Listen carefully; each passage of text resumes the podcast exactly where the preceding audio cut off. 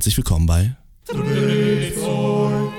einem Podcast über Film, Fernsehen und andere Medien. Skibidi Baben. Wir sprechen heute wieder über die Ringe der Macht. Episode 5 diesmal. Äh, zum Zeitpunkt der Aufnahme ist die gestern rausgekommen, Freitag. Ähm, und wir hatten einen ganz wichtigen Terminabend äh, Nachmittag, deshalb wir leider die Folge jetzt heute das erstmal am Samstag aufnehmen. Ähm, ja, das äh, erklärt auch, warum wir vielleicht so ein bisschen verknüggelt heute klingen und äh, ich mehr Voice Cracks ab als gewohnt. Äh, ja, die Nacht war, die Nacht war lang. Ähm, für uns, für uns beide, denn wir sind Mhm. heute im Duett wieder. Marcel ist zurück, auferstanden von den. Toten. Obwohl, die, die sich nur die Herr der Ringe-Folgen reinziehen, die werden es wahrscheinlich gar nicht gemerkt haben, dass ich weg war. Genau, aber in den letzten beiden Folgen einmal House of the Dragon und äh, die Zukunft von Star Wars, da war der Marcel leider nicht dabei. Und besonders bei der, äh, bei der House of the Dragon Folge habe ich mich sehr geärgert, weil, ne, wie, wie- alle wissen, die auch die House of the Dragon Folgen hören, äh, Marcel und ich sind ja die großen Crispy, Crispy Team Fans. Crispy. Und ähm, die Folge hat uns schockiert. Und ich war sehr traurig, dass ich nicht auf, also im Podcast mit, mit dir drüber Es reden hat, konnte. hat wehgetan, ja. Ja, aber ähm, jetzt sind wir wieder hier zu zweit. Die anderen gönnen sich eine Auszeit nach der langen Nacht. Und ähm, ja, ich hab Bock. Lass uns anfangen. Aber bevor es losgeht, Drehzeug gibt es übrigens auch auf Instagram, TikTok und Twitter. Dort bekommt ihr exklusive Einblicke hinter die Kulissen und könnt gerne in unsere DMs leiten, um euren Wünschen und Anmerkungen Gehör zu verschaffen. Außerdem würden wir uns sehr über eine ehrliche Bewertung auf Spotify freuen und vergesst nicht, den Folgen-Button zu drücken. Und jetzt weiter mit der Folge. Eine Sache vorweg, bevor wir jetzt deep diven in unsere Analyse wieder. Ähm, ich möchte noch eine kleine Korrektur, ähm, sag ich mal, von der letzten Folge für mich äh, einmal droppen. Und zwar äh, habe ich irgendwann angefangen von Jay und L-Cuts und sowas zu reden, bei der Stelle, wo diese geile Überblendung kam, nach dieser Slow-Mo-Szene in Mhm. Folge 4 jetzt mit Arondi und Theo und Bronwyn rüber zu den Zwergen, wo Disa dann singt.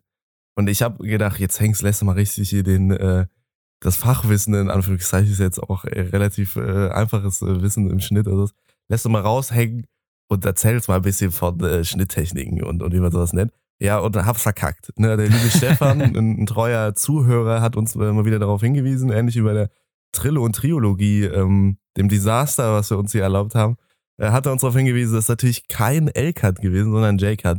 Da muss ich einen Dreher drin gehabt haben. Also normalerweise Mhm. weiß ich das, aber in der Folge habe ich da wohl scheiße gelabert. Also vielen Dank an dich, Stefan, dass du uns darauf hingewiesen hast. Liebe Ähm, Grüße. liebe Grüße gehen raus. Äh, wir freuen uns immer auf äh, ja, über solche ehrliche Kritik und solche Anmerkungen. Ja, und damit ist jetzt mal ein Gewissen bereinigt und ich bin bereit, reinzusteigen. Sehr schön. Möchtest du anfangen? Oh ja. Dann go for it. Ja, also die Folge heute, also die Folge, die rausgekommen ist von Herr der Ringe, die hieß Abschiede. Mhm. Den englischen Titel weiß ich sogar diesmal nicht. Das ist neu ist, weil ich bin Farewell hier der. oder sowas wahrscheinlich. Ne? Ja, ja, oder Goodbyes. Ja. Irgendwie sowas. Obwohl ich hier eigentlich immer der ähm, Anglizismusmann bin. Mhm. Aber heute versuche ich es mal. Ich weiß gar nicht, ob das Leute stört. Hat bisher noch eigentlich noch niemand gesagt, aber ich probiere es mal zu reduzieren. Ja, das ist schon sehr ausgeprägt äh, bei uns leider. Äh, Ja, Okay, nee, ich reduziere es doch nicht. Weil das erste, das erste, womit die Folge einsteigt, ist nämlich der Stranger. Da ist schon wieder der erste drin. Mann. ähm, nee, aber noch einmal kurz zum Titel. Ah. Ich begreife nicht so ganz, äh, was uns, Ah, also ja, ja. warum Abschiede? Also, Hm. ne, ich fand bis jetzt so, die große Woge fand ich, war bis jetzt so der Titel, wo man am meisten ähm, wirklich interpretieren konnte, jetzt äh, interpretieren konnte. Haben wir ja auch äh, viel drüber geredet am Anfang der letzten Folge. Und auch die anderen waren jetzt nicht gerade so mega tiefgründig, ne, wie Mhm. man das jetzt irgendwie bei, bei Game of Thrones oder House of the Dragon so gewohnt ist, dass dann die, die Namen der Folgen doch ein bisschen mehr aussagen können. Aber irgendwie hier äh, verstehe ich überhaupt nicht, warum Abschiede. Mal ehrlich. Also, der einzige richtige Abschied in der Folge war ja eigentlich nur, ja, ganz am Ende, wo Elendil, Isildur und die Ja, ganzen das große Zitat Leute- an Minas Tirith. Ähm, hier, ne, wie heißt er nochmal? der Auszug Faramir. von Faramir, ja. Genau, der Auszug von Faramir. So. Das war ja ein mega Zitat. Ja, das, also das, was halt am Ende der Folge da passiert, wo Genau. die ganzen Leute aus Numenor die Expedition antreten. Aber das ist ja Abschied. Ja, So, das also ist nur ein ja, Abschied. Das ist ja Singular.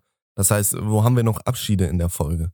Also, du kannst von mir aus noch den, dass Elrond wieder nach Khazad-dûm geht, von mir aus als Abschied von Linden, aber das ist ja kein richtiger, also Nee, Abschied Ist, hört sich also an, nicht so auf, also dass es kein Wiedersehen gibt. Ja, beziehungsweise, dass das Wieder- Wiedersehen sehr weit in der Ferne Mhm. liegt. Also, das ist jetzt erstmal ein, äh, ein, Temper, also ein, ein temporärer Zustand äh, des äh, nicht mehr Sehens. So. Ja. Und ich finde jetzt nicht, dass, also, also wirklich für, für einen langen Dings, also du verabschiedest dich ja jetzt nicht im Sinne von großer Bedeutung, wenn du ähm, morgens auf die Arbeit fährst. So, ne, dann verabschiedest du dich vielleicht auch von Ja. den Leuten, die, noch, die du zu Hause zurücklässt oder die auch woanders noch hingehen. Aber es ist ja jetzt nicht so, dass du da einen riesen Farewell draus machst. Deswegen, keine Ahnung, ich habe irgendwie jetzt nicht das Gefühl gehabt, das war die große Folge der Abschiede, muss ich Nee. ehrlich sagen. Sondern eher de- des Aufbrechens vielleicht noch ein bisschen mehr, als es die letzte Folge war. Beziehungsweise das erst passt des, eher. des äh, Rejecten, äh, Rejectance. Boah, Digga, ich, ich bin so matschig. Ähm, genau, ja, deswegen den Titel fand ich irgendwie, habe ich auch gesehen, dachte mir so, okay. Ähm, Im Nachhinein so, oh, hätte ich jetzt nicht so genannt.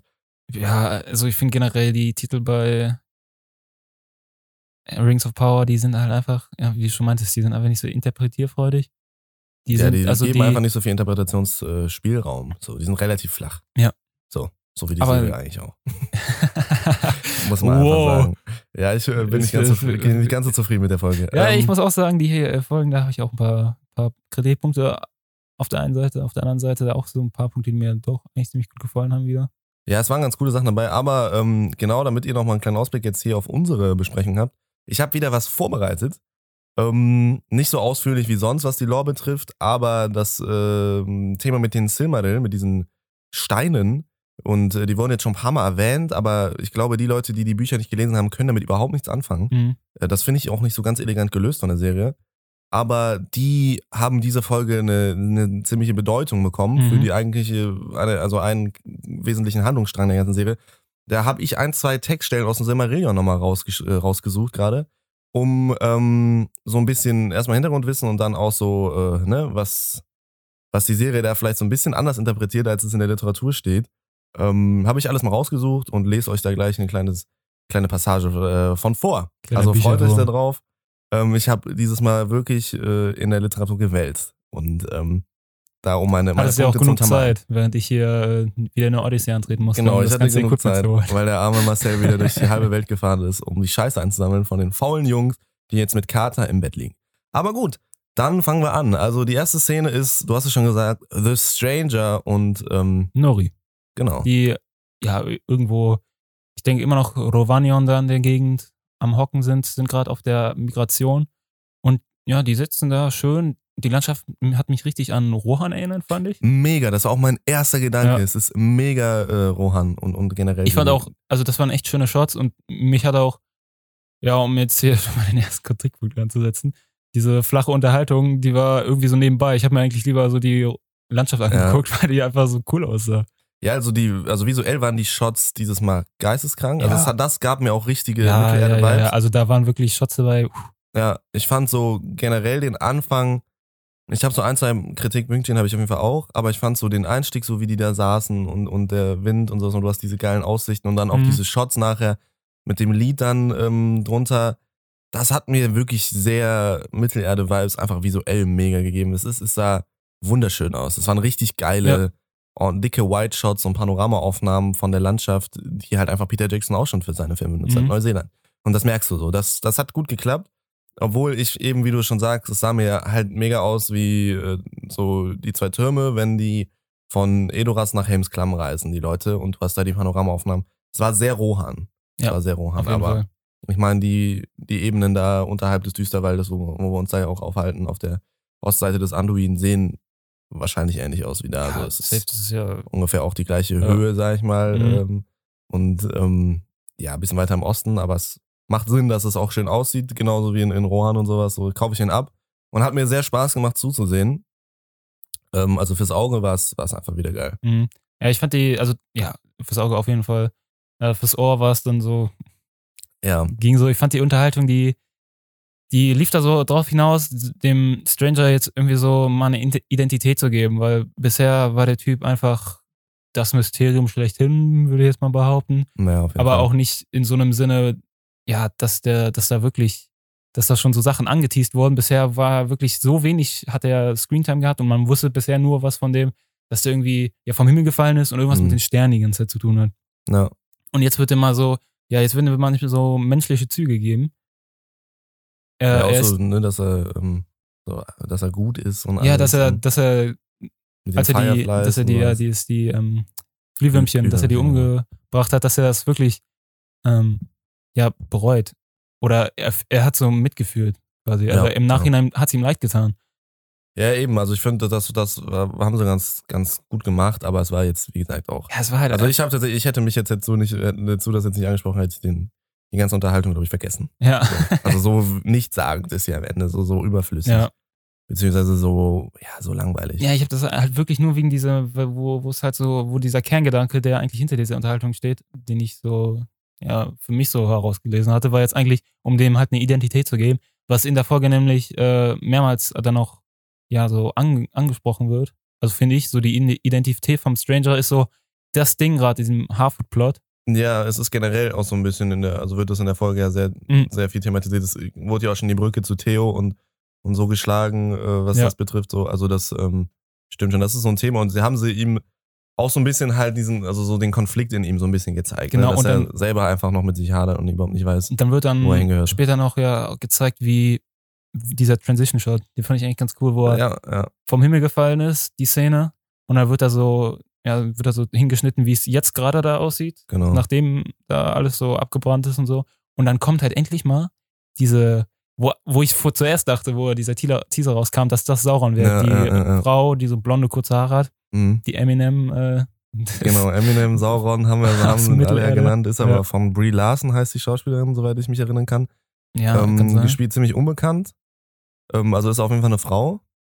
Und ja, ich habe mich tatsächlich jetzt gar nicht so äh, mit der jetzt irgendwie befasst, so, weil, äh, keine Ahnung, man hat ja kein, keine große Info. Man hat ja so wer das ist, was das. Man hat halt nur diese, ja, diesen, diesen Stab, den sie da in der Hand hat, wo, wie ich finde, das aussieht, als hätte da, als wäre da irgendwie so ein Auge drin abgebildet. So dieses, ja, habe ich gar nicht drauf dieses geachtet. Augenmäßige, was dann auch später ja Saurons Markenzeichen ist. Mhm. Ich, ja, ja, auf jeden Fall. Ähm, da müsste ich nochmal gucken. Also irgendwie Mhm. ist mir generell die Szene, äh, habe ich gar nicht so mega äh, tief jetzt registriert. Also Ja, ich fand, es sah ist auch ganz noch ganz cool kurz. Aus. Genau, die war noch ganz kurz. Ich fand aber, es, es sah cool aus. Ja. Die, ähm, das sind ja drei Frauen, die da stehen. Und die erste, die man sieht mit diesem Helm Mhm. und sowas, also das, da, ich fand das sah visuell sah das sehr, sehr geil aus. So. Also ich bin mal sehr gespannt, was die daraus machen, was das wird, was das ist. Ja, ich fand auch, die, sehen- die, sahen, die sehen einfach interessant aus. Also ich würde mehr gern von diesen Charakteren erfahren. Genau, aber man hat halt über, also man hat keine Ahnung, wo die herkommen, man Ja. hat keine Ahnung, was die sind, die haben kein Wort gesagt, die tauchen einfach nur auf und gucken und man weiß, okay, irgendwie ist jemand hinter dem Stranger her. So. Ja. Ähm, viel mehr gibt einem die Szene aber jetzt auch nicht. Und dann aber, jetzt nochmal zurück, oder willst du dazu noch was sagen? Nee, zu der Szene jetzt nicht. Dann nochmal zum Anfang, zu dem Lied. Also ich muss ehrlich sagen, das, Lied- das Lied an sich finde ich gar nicht jetzt so schlecht. Ich Mhm. finde, die Lyrics sind ne, ja jetzt auch nichts Besonderes, aber es ist halt, es hat so einen Volkslied-Charakter, auch so von Mhm. der Melodie, ähm, wo ich einfach das Problem sehe, es ist viel zu clean aufgenommen. Also es klingt einfach mega künstlich in der Art und Weise, wie es halt Mhm. aufgenommen ist. So, du hörst so richtig die, die Bearbeitung der Stimme nachher so, du hast so ein, fast schon so, so ein Autotune-Effekt. Also die Stimme ist einfach sowas von perfekt, dass es halt nicht klingt, als würde das jemand singen. Und da ist irgendwie so der Unterschied zu, ähm, zu den Liedern, die du in Herrn der Ringe auch hast. Hier fehlt mir so ein bisschen Seele. Es Mhm. klingt am Ende so wie so eine Computerstimme, so fast schon. Also diese, also ich finde die Melodie ist ganz schön, ne, und auch die Idee und dass man, und dann die Aufnahmen auch dazu und alles so, es hatte schon irgendwie einen Vibe, auf jeden Fall. Aber ich fand das Lied, die Art und Weise, wie das Lied aufgezeichnet ist, wurde vorher auch schon ein kleiner Ausschnitt davon released äh, auf, auf dem Instagram-Account von äh, Ist nicht auch Lord of the Rings on Prime. auf Spotify Bill McCreary? Ist das nicht auch in der, in der Playlist da drin vom Soundtrack? Habe ich da noch nie gehört tatsächlich. Ich habe den aber auch nicht ganz ich durchgehört, soweit meine, ich der wäre ganz, ganz weit Ich habe nur die erste Hälfte durchgehört. Das kann gut sein. Ja. Aber es ist auf jeden Fall, ähm, habe ich das am Donnerstag das erste Mal dann äh, gehört. Ja, und ich weiß nicht, also dieses Call to me, call to me. Weißt du, Mhm. das klingt so clean, dass es mich irgendwie rausgerissen hat. Ja, Ich weiß auch nicht. okay. Ja, mich hat es jetzt nicht wirklich rausgerissen, muss ich sagen. Aber okay, ja. ich kann verstehen, was du meinst. Ich, ich hätte das jetzt eher aus der Perspektive argumentiert, dass, dass ich weiß nicht, dass äh, es kommt halt so merkwürdig, dass das so clean ist, wenn die das so auf einer Reise singen. Aber ja, man, es ist eigentlich ja nur da, um dann so die Migration so, um die, die Shots da so. Ja, ja, auf jeden Fall. Nein, da, Da das, es, geht, es geht mir auch und gar nicht darum, dass ich jetzt irgendwie das Gefühl haben will, das würde gerade, wird gerade wirklich gesungen.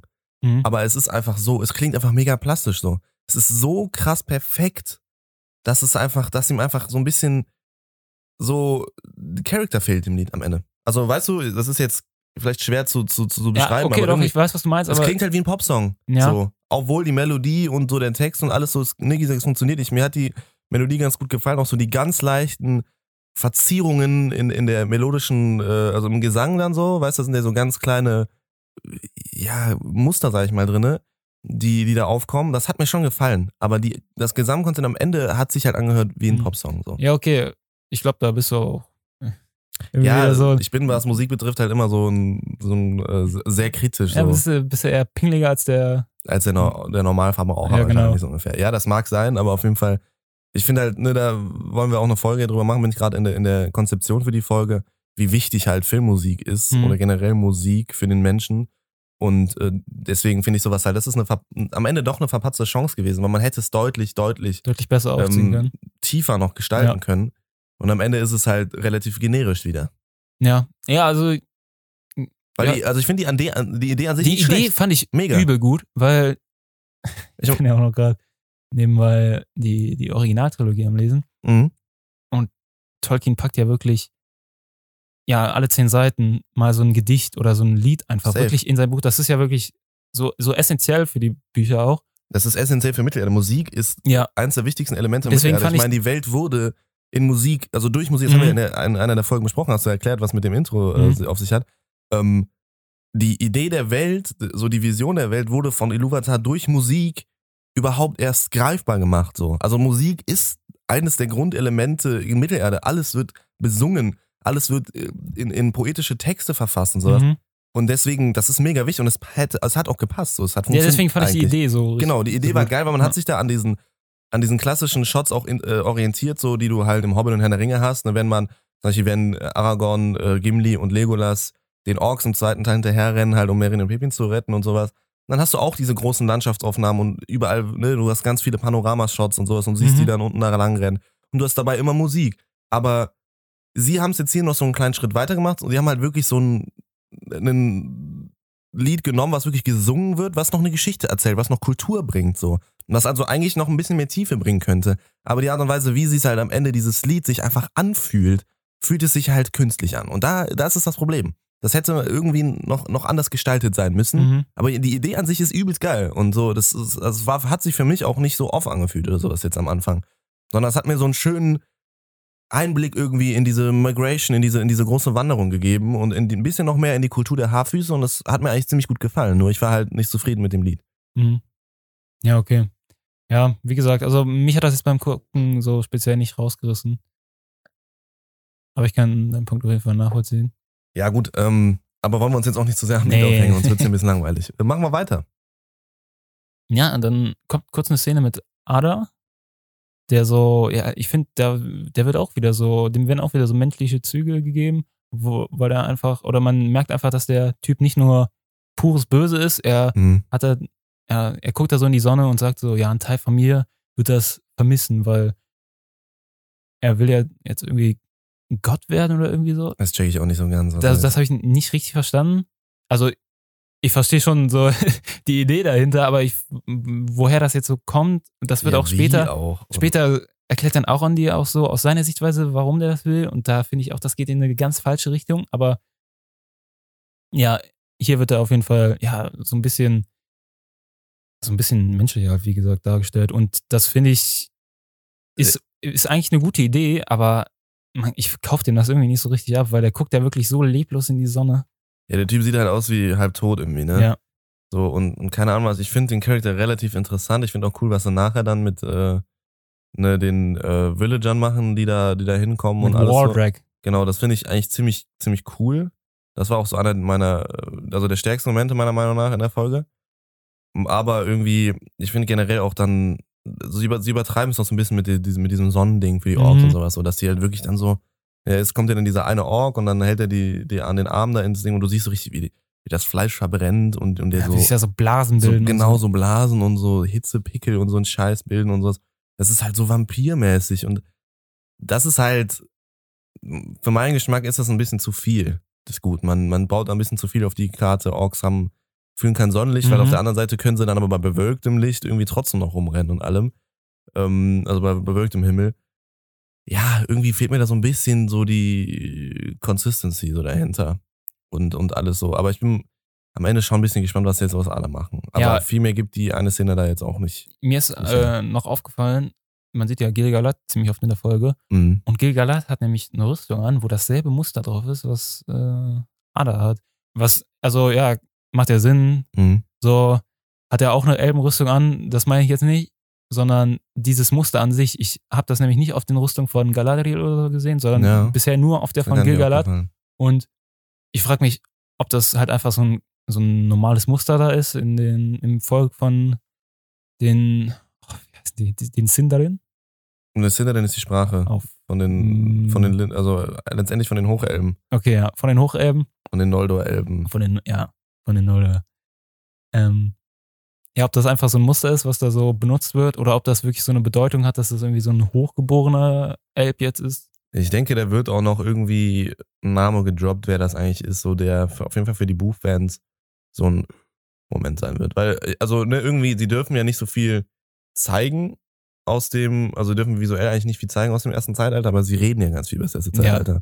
Und es werden Namen gedroppt und es werden Gegenstände und Story-Elemente gedroppt, so, die ja im zweiten Zeitalter eigentlich gar nicht mehr so eine Rolle spielen. Und ähm, deswegen kann ich mir schon vorstellen, ich habe ja irgendwann mal von dem von dem Elb Maeglin erzählt zum Beispiel, der auch mit schwarzen Haaren und sowas besch- beschrieben wird, der für den Fall Gondolin, sag ich mal, zuständig war und so, dass der eigentlich da gestorben ist. So, kann sein, dass es sowas nachher dann irgendwie gedroppt wird. Oh, Mhm. ich bin Maeglin und keine Ahnung was so. Und für die, für die Buchfans wird das dann so ein Aha-Moment. So ein bisschen wie, dass äh, Finrod Fellergund von Sauron eigentlich getötet wurde, aber man sieht halt für die Buchfans, okay, der hat Werwolf-Kratzer und sowas. Dass man da so ein bisschen Fanservice noch so ein bisschen betreibt. Keine Ahnung, bin ich mal gespannt, was sie aus dem machen, weil es kann in eine gute Richtung gehen, aber wie du schon sagst, so später auch fühlt sich das alles so ein bisschen an, so, oh Gott, Mhm. macht bloß keine Scheiße. Ja, dann geht's auch weiter direkt mit Bronwyn und Arondir, die ja eigentlich gerade so mit Ada so auf dem Kriegsfuß stehen. Das ist Mhm. gerade so deren Plot. Ja, und da haut Bronwyn so eine. Wieder so Ah, nein, noch eine Sache, der Ja? Ork sagt zu Ada, dass äh, der Tunnel fertig wäre. Ne? Sagt er irgendwie so, Ja. äh, der Tunnel ist fertig, äh, wir können loslegen so ungefähr. frag mich, wohin? Also, Erstmal, ich frage mich, wofür brauchen sie den Tunnel? Weil ne, später laufen sie bei halt- Nacht, ja. bei Nacht über den Erdboden oben. So. ja, dann glaube ich nicht, dass das nach. Ich glaube, dann ist das wahrscheinlich nicht ein Tunnel nach Ostirith. Ne, ich bin mal gespannt, äh, Ostrith oder Ostirith? Irgendwie so. Ähm, ich bin mal gespannt, weil das habe ich mich die ganze Zeit schon gefragt. Was betreibst du für einen gigantischen Aufwand als äh, Kommandant da, diese Tunnel zu graben? Ähm, wenn es sowieso klar wird, so, sobald du einmal fett äh, zuschlägst, bist du offenbart so, ne? Dann Mhm. machst du, hast du diesen einen Überraschungseffekt, der dir aber auch eigentlich nicht viel bringt bei diesen kleinen Kackdörfern so. Ähm, deswegen, also muss ja irgendwie noch was Größeres hinter diesem Tunnel-Ding stehen. Da bin ich mal gespannt, weil man ja auch im Trailer später schon gesehen hat, diese, so eine Druckwelle irgendwann äh, in so einem Menschendorf auf in Galadriel und so, dass da irgendwie kämpfen. Ist ja klar, dass sie da jetzt hinreiten. Ähm, vielleicht ist da doch irgendwie da noch so ein Balrog oder irgendwie, dass der da unter der Erde sich Mhm. da äh, dann, aber durch diese kleinen Pistole, ich weiß es nicht. Bin mal gespannt, was sie damit machen, weil wenn das jetzt wirklich einfach nur nichts bringt, so, dann fasse ich mir wirklich am Kopf. Das wäre das wär einfach ja, enttäuschend. Ja. Aber zurück zu Bronwyn und Arondir, die jetzt in Ostirith oder Ostrith da Mhm. äh, zugange sind. Bronwyn hält da eine, ja, so eine Rede, die so, ja, wieder so we can survive this. 0815 ist. Ja. Wir müssen zusammenhalten, sonst töten die uns. Und erst sind alle dafür. Und dann kommt der gute Waldrek und erinnert die, was sie eigentlich so, wo deren Vorfahren so. Walder komm. Fry erinnert mich so ein bisschen an Walder Fry aus Game of Thrones. Der Typ ist so ein ekelhafter. Ja, also der hat aber ja, der hat noch ein bisschen mehr Energie als Walder Frey. Auf jeden Fall. Ja, und der überzeugt dann so die Hälfte vom Volk, sich dann doch dem Angebot von Ada hinzugeben und äh, die Loyalität ihm zu verpflichten. Bend Und- the knee. Und dann steht da Theo ganz hin und her gerissen zwischen den Seiten am Tor und Waldreck spricht ihm so zu, komm, komm, das Mhm. ist unsere Chance. Und Theo, der kleine das kleine Mut- Muttersöhnchen, das bleibt dann doch lieber bei seiner Mom. Ja, aber das fand ich ganz interessant, weil ähm, ey, auch dann das, das Schwert, sag ich mal, dann auch Arondir zeigt und sowas und sich dem dann, dann doch irgendwie anvertraut, weil er. Alter, die Szenen fand ich ganz kritisch, muss ich sagen. Ja, ich fand an sich so, also das kommt jetzt gleich erst, so lass uns dann da so richtig in die Tiefe gehen. Ja. Fand an sich fand ich es auch sehr, sehr schwierig, äh, muss ich ehrlich sagen. Aber ich finde allein, also wenn man jetzt nur über Theo redet, so finde ich es ganz interessant, dass sie doch so ein bisschen mehr so äh, ihn so hin und her springen lassen. So, Mhm. ne? Und man weiß noch nicht so ganz, in welche Richtung das jetzt geht. Ja, der, dass er sich selber noch gar nicht so sicher ist. Genau, ja. Ja, finde ich auch nicht schlecht. Weil ich habe halt jetzt gedacht, okay, der wird jetzt einfach straight up Mhm. ein, ein böser Motherfucker. So. Ja. Ähm, aber irgendwie ist er doch noch so sehr zwiegespalten. Ja, und dann ist der, kommen wir weiter, ist der nächste Shot direkt von Numenor. Und ich muss sagen, Alter, das Numenor-Set ist heftig. Also das ist mir, also in den letzten Folgen Mhm. hat man das ja auch schon gesehen, aber da ist mir das gar nicht so aufgefallen, wo die wirklich da am Hafen sind, ne?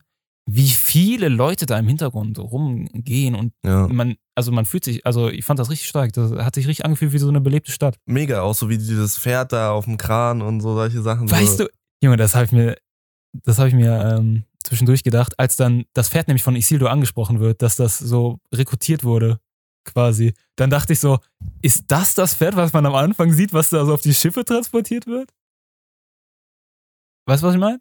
Nee, Weil nee, ich gerade gar nicht. Als, als Isildurs Freunde ja da in der Bar feiern später, Ja, da spricht der, der eine Freund ja auch davon, dass Is- Isildur, äh, dass er, äh, ja, der entschuldigt sich an Isildur, nein, Isildur, da entschuldigt er sich, dass, nee, es tut ihm einfach leid, dass Isildurs Pferd, weißt du noch, das Pferd, was in der dritten Folge da kam, wo das man erstmal Earin gesehen hat, Isildurs ah, Schwester, Ja, das hat er irgendwie, ich weiß nicht mehr, wie das hieß, aber davon spricht der Typ ja und sagt, dass der, der Pferdemeister das irgendwie so ausgewählt hat, dass das mit auf diese Expedition kommt und Isildur kommt ja nicht mit, also Mhm, in, mhm. zu dem Zeitpunkt noch nicht mit. Und okay, krass, ja, das habe ich, dann war das das ja wahrscheinlich irgendwie. ich weiß es nicht, aber ich, ich fände es cool. Das, das, das habe ich gar nicht mitbekommen, ey. Ich muss auch sagen, ich habe die Folge auch um 4 Uhr nachts gestern halt noch geguckt. So, ein bisschen, oh. ein paar Sachen sind leider an mir vorbeigezogen. Ich habe mich sehr auf einen wichtigen Punkt fokussiert Oh, äh, und ja, da okay. recherchiert und sowas. Ja. Solche kleinen Details äh, habe ich dieses Mal leider gar nicht so richtig auf dem Kasten. Ähm, Ja, aber ja, wäre wär ein lustiges Detail. Ja. Auf jeden Fall geht es eigentlich darum, dass Elendil da gerade ja quasi so die, die Breitmachung da so überwacht. Er ist ja der General oder der Hauptmann von dieser. Expedition. Und Ja, äh, ich finde es auch ganz, äh, ganz lustig dann jetzt mit äh, Isildur und ihm, wie, wie mad er ist. ja, er ist, er ist an, wirklich, ey. er ist richtig sauer. Ja. Und er, er traut ihm, er, er traut ihm schon zu, aber da Isidor jetzt bisher anscheinend noch nicht irgendwann mal so richtig was durchgezogen hat, was er angefangen hat Hm. und wirklich also sich mal so bewiesen hat, richtig, äh, geht dem Is- Elendil das übel auf den Sack und äh, lässt ihn dann nicht mehr auf die Expedition. Der ist so eine richtige pädagogische Maßnahme so, Ja. ne, für den Move, weil ich bin mir immer mehr sicher, dass er das halt mit Absicht gemacht hat, äh, mit dem Seil das loslassen und sowas. So. Das, ne, sonst wird diese ganze. Findest du? Ja, ich finde, es macht irgendwie immer mehr Sinn, dass das. Ich finde nämlich nicht, weil weil, sonst er wird ja auch ja, Elendil gar nicht so krank mad auf ihn sein, so, weißt du? Weil es ist ja so, es wird ja die ganze Zeit impliziert, dass er es mit Absicht gemacht hat, um da rauszukommen. Um halt, also er wollte es unbedingt nicht machen und wollte halt von der, also hat das Ding abgebrochen so. Und er hat das abgebrochen, indem er rausgeworfen wurde. Also Ja, ich finde, es macht immer mehr Sinn, dass er es on purpose gemacht hat. Bin ich ehrlich. aber ich finde dieses on purpose, das würde eigentlich nur Sinn machen, wenn er jetzt wirklich in den Westen dann noch gehen würde. Aber er geht ja einfach nicht in den Westen, weil er, ja, weil er sich nicht würdig, Ja, nicht ja. als würdig empfindet, weil er eben es verkackt hat. ja, oder weil er jetzt ein schlechtes Gewissen hat, weil er es gemacht hat. Weißt du? Und es jetzt wieder nach wieder gut machen Ja, muss. das ist Auslegen so. So, ja, das ist Aussehen. Wir, wir Ja. hängen uns da immer so drauf auf, äh, drauf auf. Aber auf jeden Fall, äh, ja, ist das eine pädagogische Maßnahme von Elendil, dass sein Sohn ähm, ja nicht mit darf und irgendwie nichts machen darf so. Und sich beweisen soll. Mhm. Und er beweist sich dann äh, auch nachher. ah, ich habe auch irgendwie ein bisschen an den Kopf gefasst. Ey. Ja, Ähm. da gab's, wie gesagt, da gab's wirklich, also die Folge, die fand ich bisher, Die schwächste, muss ich ehrlich sagen. ja, die war wirklich kritisch an vielen Stellen. Ja. Ja, aber um weiterzugehen, das nächste Volk ist quasi in zwei Hälften ges ge gesplittet.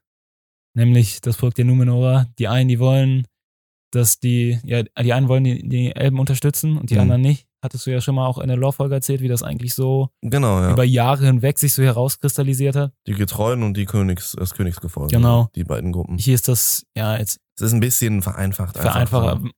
Ist auch nicht schlimm. Also, Ja. wie willst es du das ist anders so- darstellen? Äh, Die Fürsten von Anduni und Elendil und sowas haben halt, und, und sein Vater, Valandir, ähm, nee, nicht Valandir, wie heißt mal der Vater von Valandir, war der erste Fürst von Anduni. Auf jeden Fall der Vater ähm, von, von Elendil spielt eigentlich auch eine wichtige Rolle und alles. Äh, also, dass die da irgendwie so klar diese Getreuen sind, ne, und, und diese Gruppe eigentlich so, so anführen schon fast, ähm, das ist hier halt nicht so. Man merkt ja gut, das sind Elbenfreunde, so, ne, das wird ja auch klar durch den Namen. Ähm, Amandil heißt der Vater, genau. Der ist ja irgendwie komplett gestrichen worden. Ähm, ja, man sieht halt irgendwie so, okay, das, das ist irgendwie alles sehr einfach gehalten hier. Aber man sieht, die, die Bevölkerung ist in zwei Hälften geteilt. Mhm. Wir haben auf der einen Seite Miriel ne, und ihre Unterstützer halt und Galadriel und Elendil und die ganze Gruppe. Und dann haben wir halt auf der anderen Seite Pharason jetzt doch relativ offensichtlich dann. Ja, es geht, finde ich. Also, Also wir als Zuschauer begreifen relativ offensichtlich. So, Ja. er selber nicht, er präsentiert sich nicht so offensichtlich. genau. Aber wir selber als, als Zuschauer sehen Ja, ja, relativ doch. offensichtlich, okay, du der. Boy ist äh, eigentlich sehr Aber er, dagegen. ja, genau. Er stellt das halt einfach in der Öffentlichkeit ist, stellt er sich nicht so dar. In der Öffentlichkeit Genau, ja. unterstützt er nämlich diese äh, äh, Und er erklärt, ja, auch, Expedition, er erklärt ja. dann auch, warum in der, in der Szene jetzt. Ja, zu der kommen wir gleich. Die fand ich nämlich, die, das war eine der, der stärksten Szenen, fand ich. Die habe Mhm. ich auch, äh, habe ich einem bestimmten Namen gegeben. Aber bevor wir da hinkommen, fand ich nämlich eine Sache merkwürdig. Nämlich Iarien, Hm, Habe auch. die ist einfach dagegen. Also die ist gegen diese Unterstützung ja, der Elbenexpedition. Das wird ja so hessisch so genannt, dass, ja, wenn ihr jetzt auf diese Expedition geht, um den Südländern zu helfen, was ja eigentlich gar nicht so Elben sind, äh, Mhm. unterstützen wir trotzdem die Elben, weil wegen Galadriel halt. ja. Und Erlin ist auch übel dagegen. Was, und da dachte ich mir, hä, macht die das jetzt, weil die wirklich, also das würde ja gar keinen Sinn machen, wenn die wirklich die Elben nicht mag, weil ihr Vater ist legit Elendil. Das Ja, ist ja, ja, eigentlich der größte Elbenfreund. Und dann dachte ich mir, macht die das jetzt nur, weil sie nicht will, dass ihre Familie sozusagen weggeht. ja, ich denke auch eher, dass sie Angst um, um ihren Vater und Ja, alle hat und und deswegen halt, genau. Und Isildur und deswegen halt nicht möchte, dass die fahren so Ja, und für jemand anderen halt irgendwie Mann, ihr Leben lassen. So. Ja, ich fand aber, also auf der einen Seite fand ich es richtig merkwürdig. Mhm. Auf der anderen Seite dachte ich mir so, die hat endlich mal irgendwie so einen, einen Meaning, äh, einen Sinn in dieser Serie. Also Mhm, mhm, sie ist jetzt da mit dem Sohn von Pharason da so quasi so nicht richtig am Ränke schmieden, aber sie stiftet ihn da sozusagen an, was zu machen. Naja, jetzt hat sie ja wenigstens mal irgendwie so einen Handlungsspielraum, Genau. den sie auch ausnutzt. Und ich finde, wenn die dann irgendwie ja das hinkriegen, dass das sie sich noch gut begründen lässt und so und die noch so ja, mehr Tiefe gibt, dann Ja. sehe ich, dann finde ich das auch gut, dass sie den Charakter eingeführt haben. Genau, das war ja meine Frage die ganze Zeit so, wofür, also ne, wie gesagt, da ging es nicht darum, dass es eine Frau ist oder irgendwas so, Mhm. sondern einfach generell, wofür brauchen wir noch einen zusätzlichen Charakter ähm, in der Familie von Elendil? So, wo- wofür? Wenn der oder wenn sie überhaupt gar keine Funktion hat und ich sehe jetzt hier so, okay, doch, ähm, dass vielleicht innerhalb der Familie da so ein, so ein Konflikt auch entstehen kann, der Ja. ganz, ganz interessant wird, so, wenn man weiß, in welche Richtung das am Ende geht. Ähm, was ich natürlich jetzt hier nicht sage. Aber ja, auf jeden Fall merkwürdig. Und ich hab, da habe ich mich auch gefragt, so, ja, okay, äh, was, äh, was soll das so? Und sie stiftet ihn halt an, eben jetzt mit ihrem Vater zu reden, äh, mit seinem Vater zu reden, mit Vaterson. Mhm. Ja, Ähm, vorher kommt noch Halbrand und Galadriel, die mit Miriel da am Talken sind in so einer, ja, In so einer Sitzung da. in Ne? so einer Sitzung, ja, in Ja. so einer Versammlung, auch mit Pharason. Und da wird ja einfach relativ schnell klar, dass Halbrand, also, ah, man sieht ihn nämlich vorher schmieden. Er ist nämlich, Ja, er darf das- nämlich endlich schmieden, genau ja, so war hat auch dieses Gildenzeichen. Er darf ne? endlich schmieden. Er ist auch ziemlich gut aus Schmied. Das Schwert sah sick aus. Das war echt, das war echt nice. Generell, die Ausrüstung von den Numenoran, die gefällt mir immer mehr. Ja, ich finde die Rüstung auch ziemlich cool und alles. Ja. Also Numenor gefällt mir visuell wirklich sehr gut. ja, auf jeden Fall gibt's dann, wird er dann zu dieser Sitzung gerufen und dann kriegt sich wieder Galadriel und Halbrand wieder in die Haare, weil Halbrand immer noch keinen Bock hat, da seinem, seinem Erbe nachzugehen. Und weil Galadriel ihn halt wieder benutzt hat, das sagt er dann auch so, ne? Mhm. Also sie hat halt der Königin eigentlich am Ende Scheiße verzapft, so, Das weil ist halt- er das gar nicht gesagt Ja, hat. das ist irgendwie so nichts Neues quasi. Also das ist, Es ist nichts Neues und es ist auch so ein bisschen albern irgendwie so. Mhm. Dieses, ja, wie, wie penetrant darauf rumgeritten wird, dass der Typ da überhaupt keinen Bock hat, weil er äh, so äh, ein, ein schlechter Mensch eigentlich ist und keine Ahnung was. Und äh, ja, der will einfach nur in Frieden leben und weißt du, der, der, der, ja, widersetzt sich dem Ruf so. Mhm. Ähm, ja, das ist halt diese Aragon-Nummer so ein bisschen, Ja. die sie halt im Herrn der Ringe-Film eingeführt haben, die im Buch ja nicht so ist, aber im Film so krass und ach, keine Ahnung. Ja, haben wir ja schon gesagt, deswegen würde ich es wird die, sich viel zu ich, lang auf diesen Dingern Ja, deswegen würde würd ich sagen, dass wir uns einfach nicht lang mit der Szene aufhalten. Ja, genau. ja, äh, die Szene, die du meinst, die kommt eigentlich immer noch nicht. Es kommt eigentlich, jetzt kommen noch die Haarfüße dazwischen. Ja, dann lass aber jetzt noch schnell eben die Okay. Numenora durchsprechen. Okay, okay, am ja, und du hast recht. Wir, ja, jetzt kommen wir zu der Szene, die ich so, wo ich schon angeteased habe. Ich habe sie die Pate-Szene genannt, weil Farason legit wie so ein Mafia-Boss Mhm. da sitzt Mega. und dann anfängt, die Typen da wegzuschicken. Ich fand das so stark, wie das, Ja, wie ich, das fand, das, aufgezogen ich fand das auch cool, weil der Charakter Farason wird noch sehr, sehr interessant und auch noch sehr wichtig. Mhm.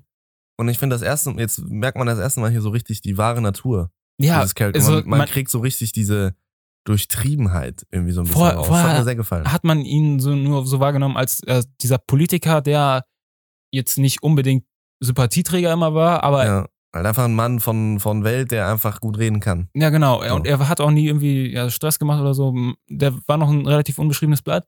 Und als dann sein Sohn da hinkommt, mit dem redet und da sagt, willst du etwa die Elben unterstützen? Und wirklich sein Blick Mhm. vom einen auf den anderen Moment wird einfach so eiskalt. Wirklich, das war, das habe ich richtig gefühlt. Also da fand ich, ich fand ihn jetzt richtig interessant auch als Charakter. Ja, ja, mega, genau. Das fand ich eine sehr, sehr, sehr coole Sache. Weil, wie gesagt, man einfach so die wahre Natur so ein bisschen erahnen Ja. können und äh, da doch irgendwie hintersteckt, also mehr hintersteckt als nur ein, ein dicker, bärtiger Politiker. Also, Genau. äh, hat mir sehr gut gefallen, die Stelle, weil er auch so sagt, so, ja, ne, äh, wenn wir denen jetzt hier helfen, dann stehen die für immer an unserer Schuld. So, dann ja.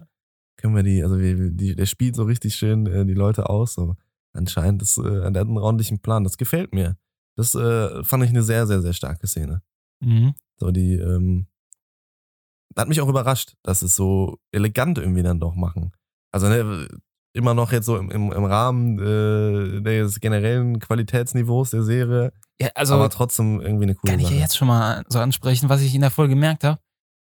Ich habe das Gefühl, da haben zwei, also es haben ja auch zwei Leute die Show geschrieben und ich habe das Gefühl, einer schreibt gute Sachen und der andere schreibt irgendwie nicht so gute Sachen. Also ich, ich in, ja, es ist ja, glaube ich, so, Folge. dass es nicht nur, also nicht nur die beiden das geschrieben haben, sondern Ja. dass jede Folge wer anders geschrieben hat. So ein Echt? bisschen, ne? Ich glaube, es gab so mehrere Writer und es ging so rum, dass jeder seine Folgen bekommen hat und die haben sie sozusagen geschrieben Alter, und wie sich dann kann man denn so einen. Fehler machen? Ja, ich habe es auch nicht so ganz verstanden. Hä? Ja, Weil kein Wunder, dass das halt right, das, das ist wirklich, also ich, ich krieg das schon, Junge, ich, die Folge gibt mir bipolare Vibes wie fucking Matt Damon. wie, wie Damon aus House of the Dragon. Manche Sachen wie die Pate-Szene oder später gibt's auch noch, ähm, ja, die, die, die Elrond Ada, Ada Verhörungsszene fand ich auch krass. und Elrond und Durin fand ich durchgehend heftig. Mhm. so die Sachen übel gut geschrieben und dann gibt's, naja, dann kommen so Sachen wie das am Anfang mit den Haarfüßen oder Galadriel generell. Ja, ich, Alter, das, das ist wirklich, also, das ist so schade, weil, also, das ist ja das, was wir meinten. So, ich finde, äh, House of the Dragon hat halt durchgehend einfach ein bestimmtes Niveau, Mhm. was jetzt zum, mit den letzten beiden Folgen auch immer weiter ansteigt. So, ne? Also die Serie wird immer besser, ja, das ist, aber sie bleibt halt auf einem Level. Du hast jetzt nicht so Momente, die halt, also es ist nicht wie so ein, keine Ahnung, wie so, so, so eine kranke Frequenz so, dass es immer mal auf und ab und auf Mhm. und ab geht, sondern es ist ziemlich konstant mit einer exponentiellen Steigerung, finde ich so. Also umso weiter die Serie voranschritt, umso schneller wird sie auch besser. So, die letzten beiden Folgen waren absolut genial, die, nimmt, die Serie nimmt Die haben- einfach immer mehr an Fahrt auf. Genau, die nimmt richtig an Fahrt auf und die nimmt auch einfach Qualität auf und die nimmt an, ja, einfach, also die wird einfach immer besser. Aber sie bleibt halt auf ihrem Level Mhm. insgesamt und zieht am Ende eine Kurve nach oben jetzt.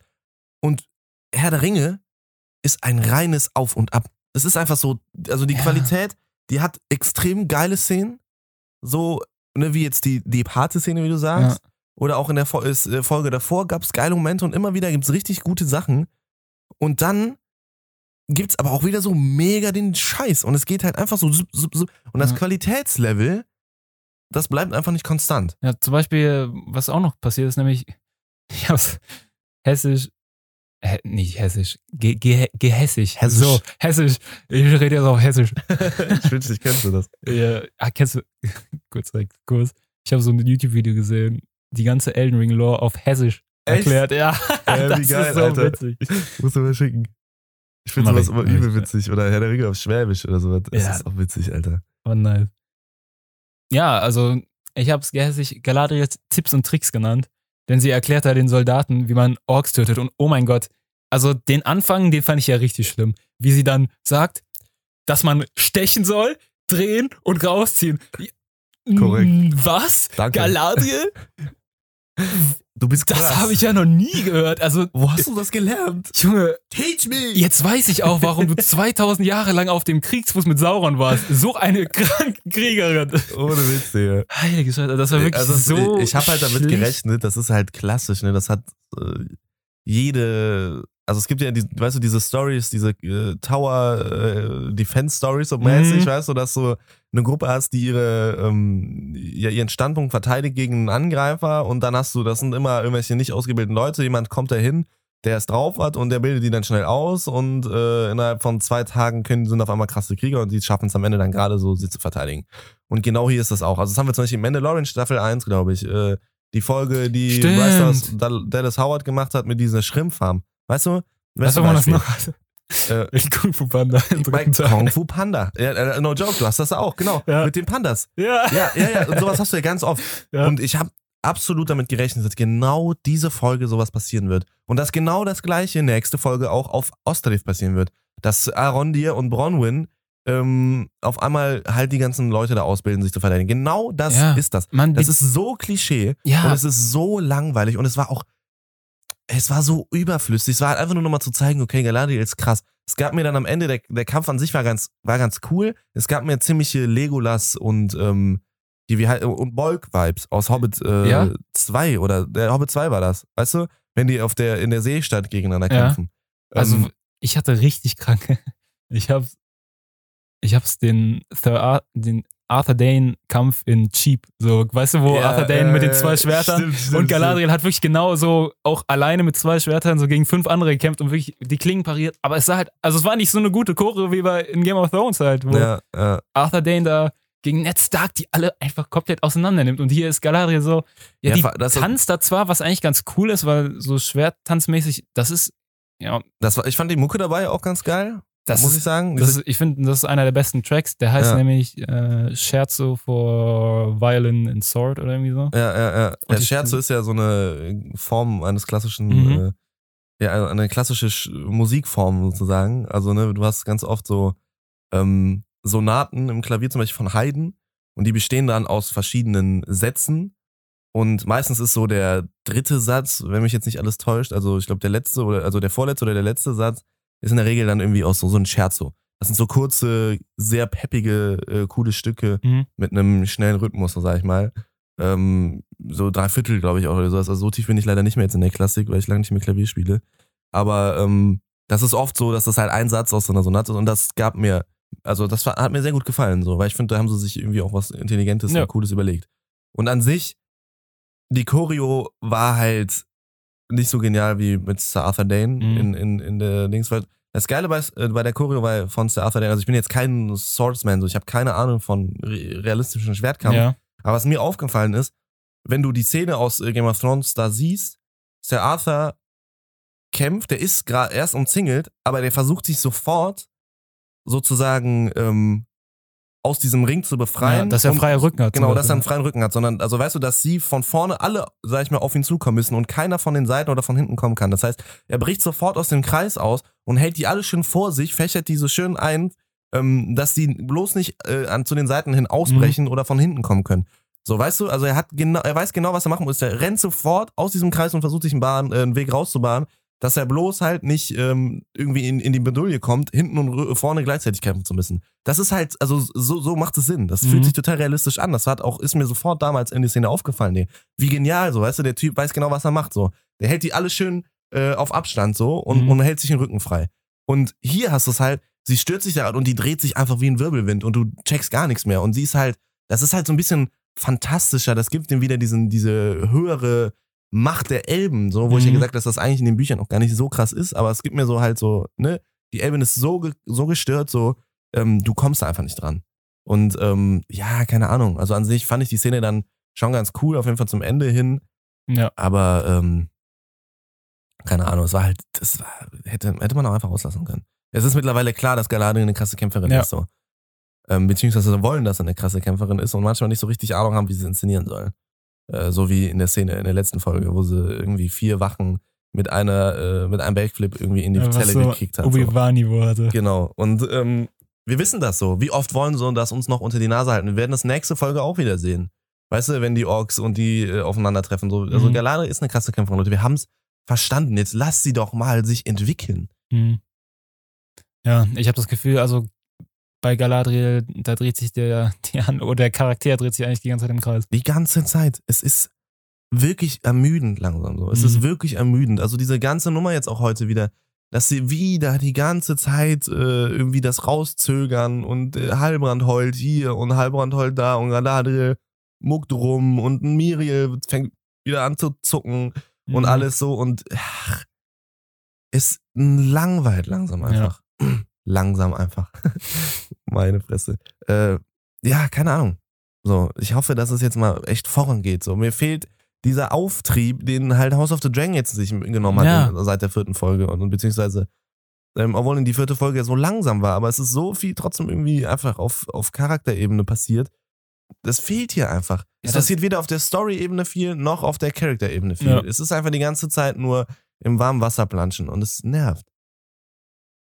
Ja, gebe ich dir recht. Also die müssen, also Auf jeden Fall was Galadriel betrifft. was Galadriel betrifft, da müssen die, also ich hoffe, da die jetzt endlich losgefahren sind, dass da sich da jetzt endlich mal was tut. Also dass da endlich mal mehr Charakterentwicklung kommt, mehr, ja, mehr Vielschichtigkeit, mehr, dass man Galadriel auch mal sieht, wie sie nicht nur die ganze Zeit die Bauer-Schwertkämpferin ist und ja, jedes Problem einfach irgendwie löst, indem sie kämpft oder ja, halt, Leute überredet mit, ja, oder halt aggressiv un, un, unfreundlich wird. So. ja, also Das ist ähm, wirklich, wirklich langsam einfach nervig, muss man einfach sagen. Ja. Ja, was passiert danach? ähm, ja, kommen wir wieder zurück zu den Hafigen. Genau, genau. Da, ähm, es ist wirklich schlimm. Ich habe mir meine Notizen drunter gekritzelt und ich kann selber kaum ziffern. Oh Mann. Ja.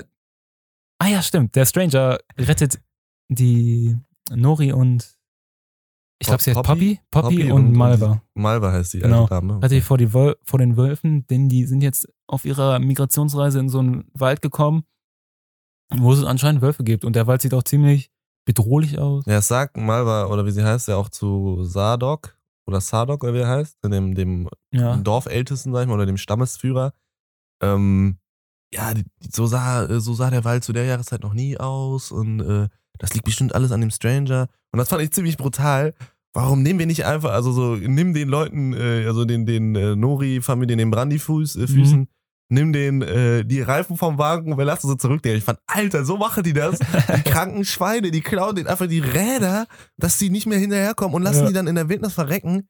Junge, das sind schon kranke Wichser eigentlich, Ja. ne? Also sie ist echt furztrocken. Sie ist wirklich ruthless. Die geht da wirklich, die schreckt davon nicht zurück. Die schreckt davon nicht zurück, Alter. Die ist richtig, die ist eine richtig miese. Aber nachdem sie dann vom Stranger gerettet wird, Ja, dann ist er in Lauf, Digga. Dann sind sie Dann- alle in Lauf. Das war aber klar, dass sowas passieren muss. ja, Dass also, irgendwie der, der Stranger sich beweisen muss und dann, dann läuft der Hase. es kommen nämlich da jetzt Wölfe und Malva, Poppy und ja, Nori rennen halt von denen weg und dann kommt der Stranger irgendwann und auf einmal hat er kranke magische Kräfte, was jetzt nicht so weit hergeholt ist. Nee, die hat er ja die ganze Zeit schon. Ja, er hatte schon die ganze Zeit, aber diesmal werden die so, ja, mal richtig in Action gezeigt. Diesmal setzt er sie halt wirklich äh, gezielt ein. Und wie fandest du das, das Wolf-Design? Da wollte ich gerade fragen. Ich Ja. finde es. Also ich finde rein visuell sahen die dieses Mal, die sahen irgendwie deutlich realistischer oder beziehungsweise besser aus als der Wag, fand ich so. In der Art und Weise, wie die sich bewegt haben, in der Art und Weise, wie sie sich in die Szene eingefügt haben. Also einfach so rein Compositing-technisch hat mir das alles ähm, ja auf der technischen Ebene besser gefallen, muss ich sagen. Ähm, generell so die ganze Farbpalette der Szene und sowas, so, das hat sich alles einfach sehr äh, realistisch angefühlt.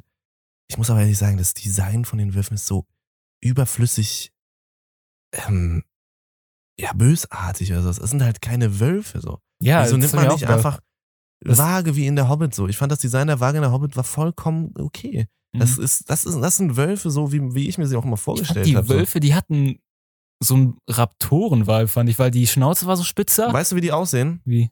Die sehen aus wie die Hunde von den Sandleuten aus Mandalorian und aus Boba Fett mit Fell.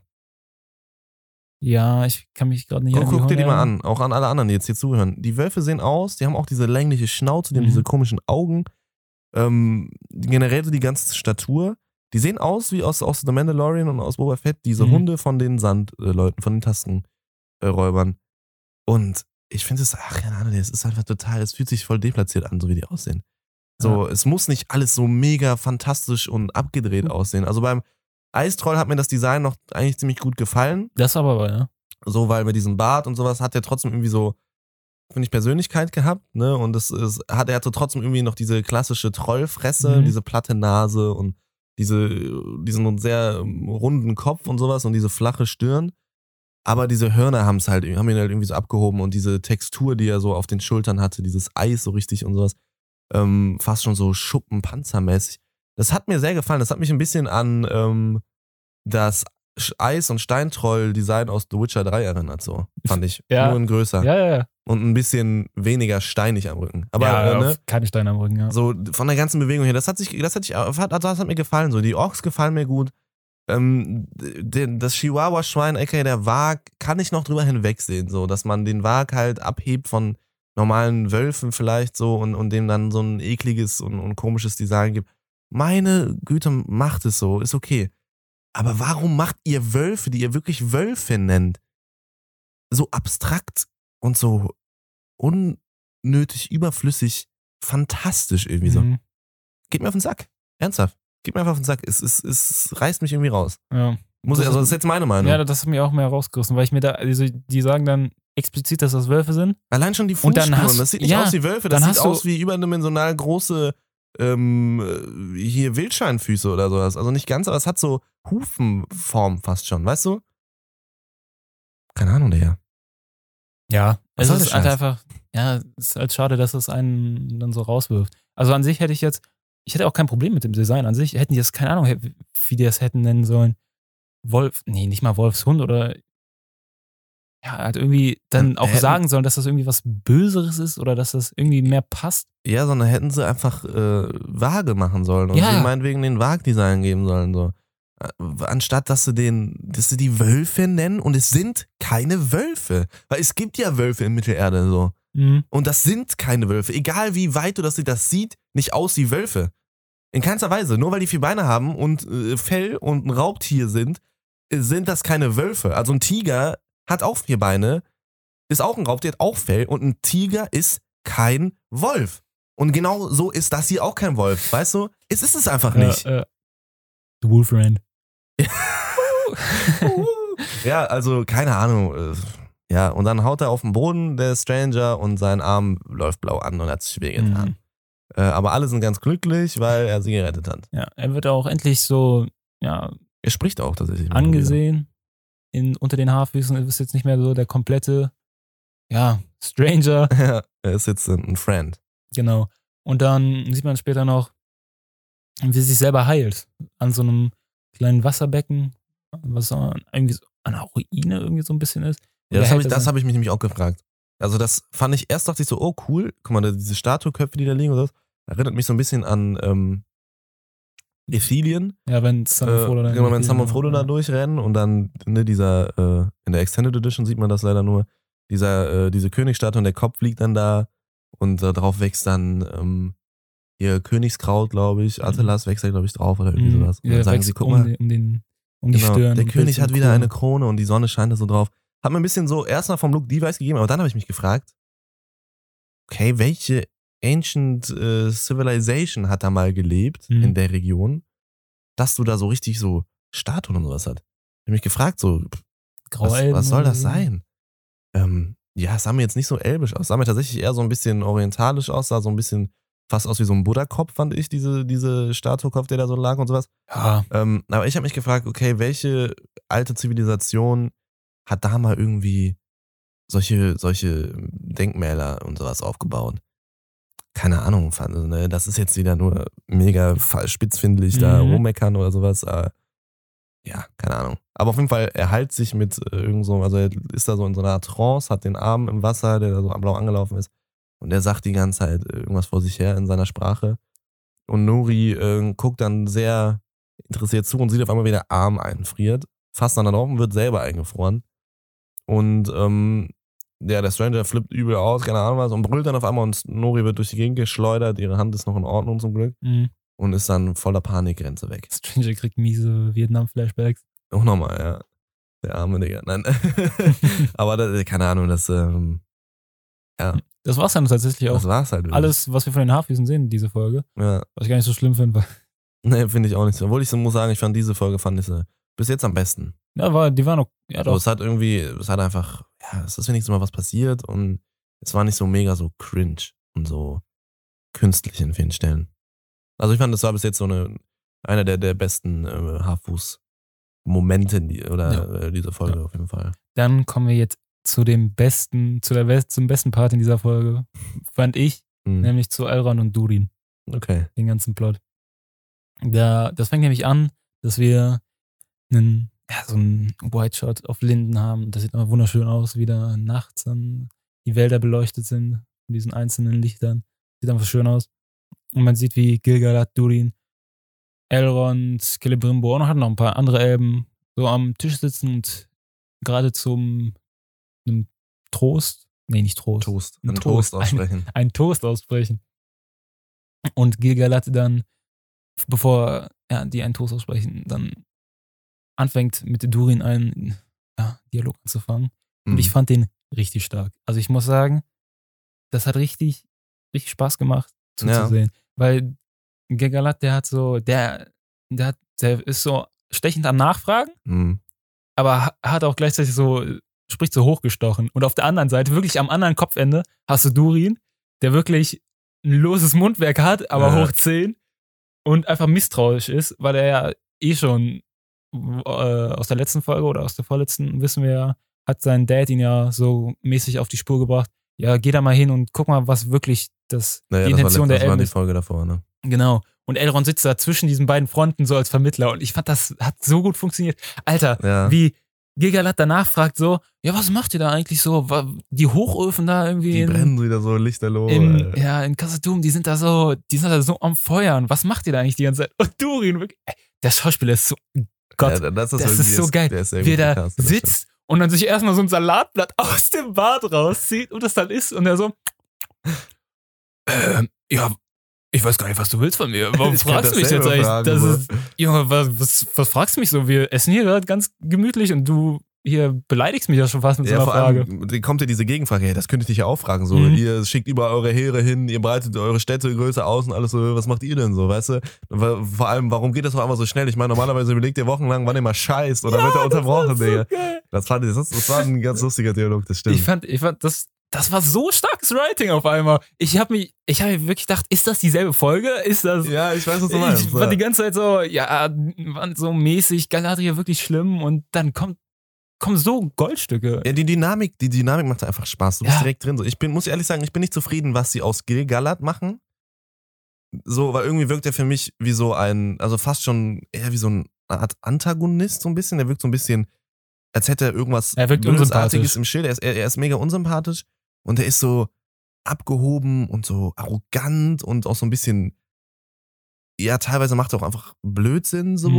und Ne, also ich finde, er ist so eine leichte Witzfigur schon fast. So ähnlich wie Celebrimbo. Celebrimbo ist mir viel zu, habe ich ja letztes Mal schon gesagt, der gibt mir eher so Bilbo Beutlin äh, von Ian Holm, also Ja. der alte Bilbo-Vibe, so in der Art und Weise, wie verklätscht der manchmal ist und so. Celebrimbor ist bis jetzt einfach nur da, um Elrond immer von seinem Dad zu erzählen. Ja, und eben. Gilgalad macht nichts anderes die meiste Zeit, außer böse zu gucken. Er guckt die ganze Zeit, Er guckt die ganze Zeit böse und ist einfach immer nur misstrauisch Ja. und, äh, und versucht irgendwie so ein bisschen schon Elrond gegen Durin aufzusch au- also auszuspielen. Und ja, aber halt nicht wirklich böse, weil er irgendwie Durin was böse wird, weil er, äh, das glaube ich dem, legit einfach nur das Beste für die Elben will, aber halt Ja, auch nur für die Elben. Den interessieren die meisten anderen Völker dann eher gar nicht. Ja, aber er wirkt irgendwie für mich so ein bisschen so als.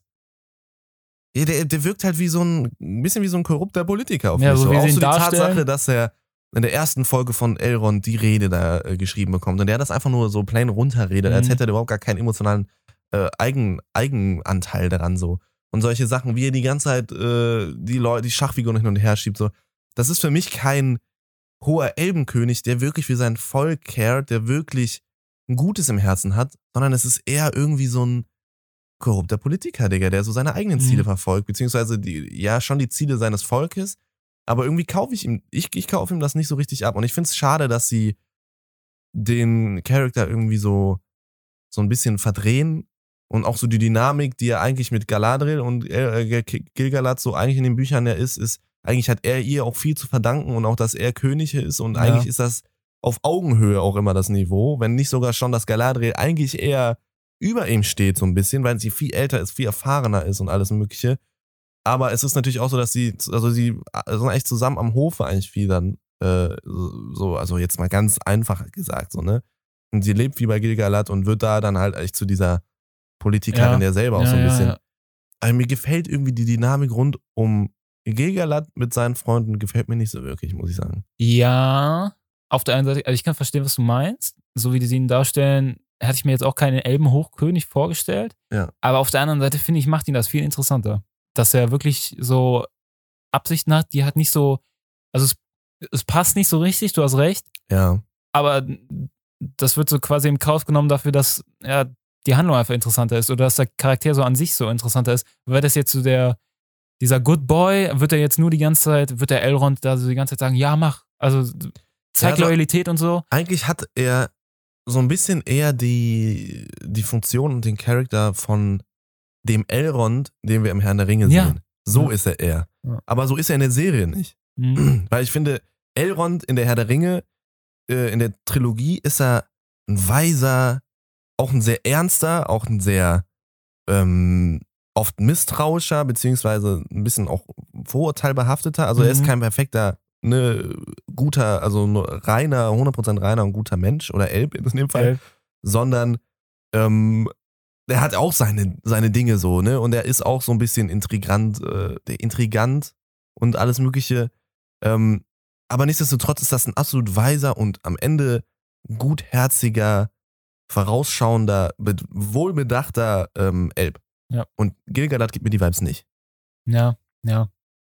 Also wirklich nicht. Er wir- wirkt auch teilweise einfach so ein bisschen hilflos und, und so ein bisschen äh, lost auch so. Und keine Ahnung, also mir gefällt, Ja, mir Lost- gefällt die Dynamik nicht so Ah. richtig gut. Ja, lost ist vielleicht nicht das richtige Wort, aber Also ich, also ich weiß, was du meinst. Ich finde, also es der ist, ist, halt ein einfach bisschen nicht. toxisch, habe ich einfach das Ja, Gefühl. deswegen ist das auch, meistens sind die Szenen dann mit ihm und Elrond halt einfach nicht, ja, dir gefällt das dann, also ich, ich finde, mir gefällt das dann nicht, weil ich die Szenen schlecht finde an sich, sondern einfach, weil ich, ja, so, ich mag Elrond, aber ich mag Gilgalad nicht so sehr. Und dann denke ich mir, das, dass die Chemie, die zwischen den beiden nicht so auf, darauf punktet, ja, so diesen, diese Freund-Vibes wiederzugeben, sodass sie sich gut verstehen, Mhm. sondern Mhm. dass da wirklich ja Spannung zwischen denen ist. Dass er was von Elrond erwartet, was er ihm ja auch klar macht. Ja, er sagt okay, ihm ja gut. dann später, yo, du musst dich ja nicht entscheiden. Entweder du hilfst mir jetzt hier, das ganze Elbenvolk, das ist jetzt hier in Gefahr. Er zeigt ihm ja diesen korrupten Baum dann später. Naja. Und das ganze Elbenvolk, die ganzen Hochelben sind in Gefahr, wenn wir Mhm. nicht das, das, das Erz ähm, aus dem Nebelgebirge holen Na, wo er dann vorher noch die Geschichte von den Ja, Wurzeln ja. des Thaiglir. Ähm, äh, Mann! äh, rezitiert und er dann Elrond wirklich zwischen die Entscheidung stellt zwischen äh, Durin, also wirklich loyal, loyal, loyal zu seinem Freund loyal zu seinem Freund zu sein und äh, sein Wort zu halten, weil er hat ja einen, einen Schwur, Der hat einen Eid geleistet, ja, ne? einen einen Eid geleistet. Oder auf der anderen Seite wirklich, ja, sein, sein Volk, so seine, seine Familie quasi Ja, klar. zu, ja, zu unterstützen, zu retten. Ja, es ist eine interessante Situation, in die hier ähm, Elrond aber ganz, also ah. Die, die Szene am Tisch hat mir gefallen, außer die Nummer mit dem, mit dem, ne, dass er sagt, dieser Gestein hier, das Gestein, das ist Ja, äh, aus den ganz tiefen Schiffen und wieder den halt wieder komplett verarscht. Das hat mir sehr gut gefallen, auch am Ende dann so die Dynamik, das hat alles gut geklappt, aber ich weiß nicht, hast du da noch ein bisschen was zu sagen, weil dann würde ich nämlich jetzt, das ist nämlich die Stelle, äh, auf die ich mich sehr fokussiert habe, ähm, um hier nochmal ein bisschen Lore zu geben und ähm, zu gucken, was macht die Serie hier eigentlich gerade? Mhm. Weil ähm, die, ja, die macht hier was, was, äh, was sie sich so rausnimmt.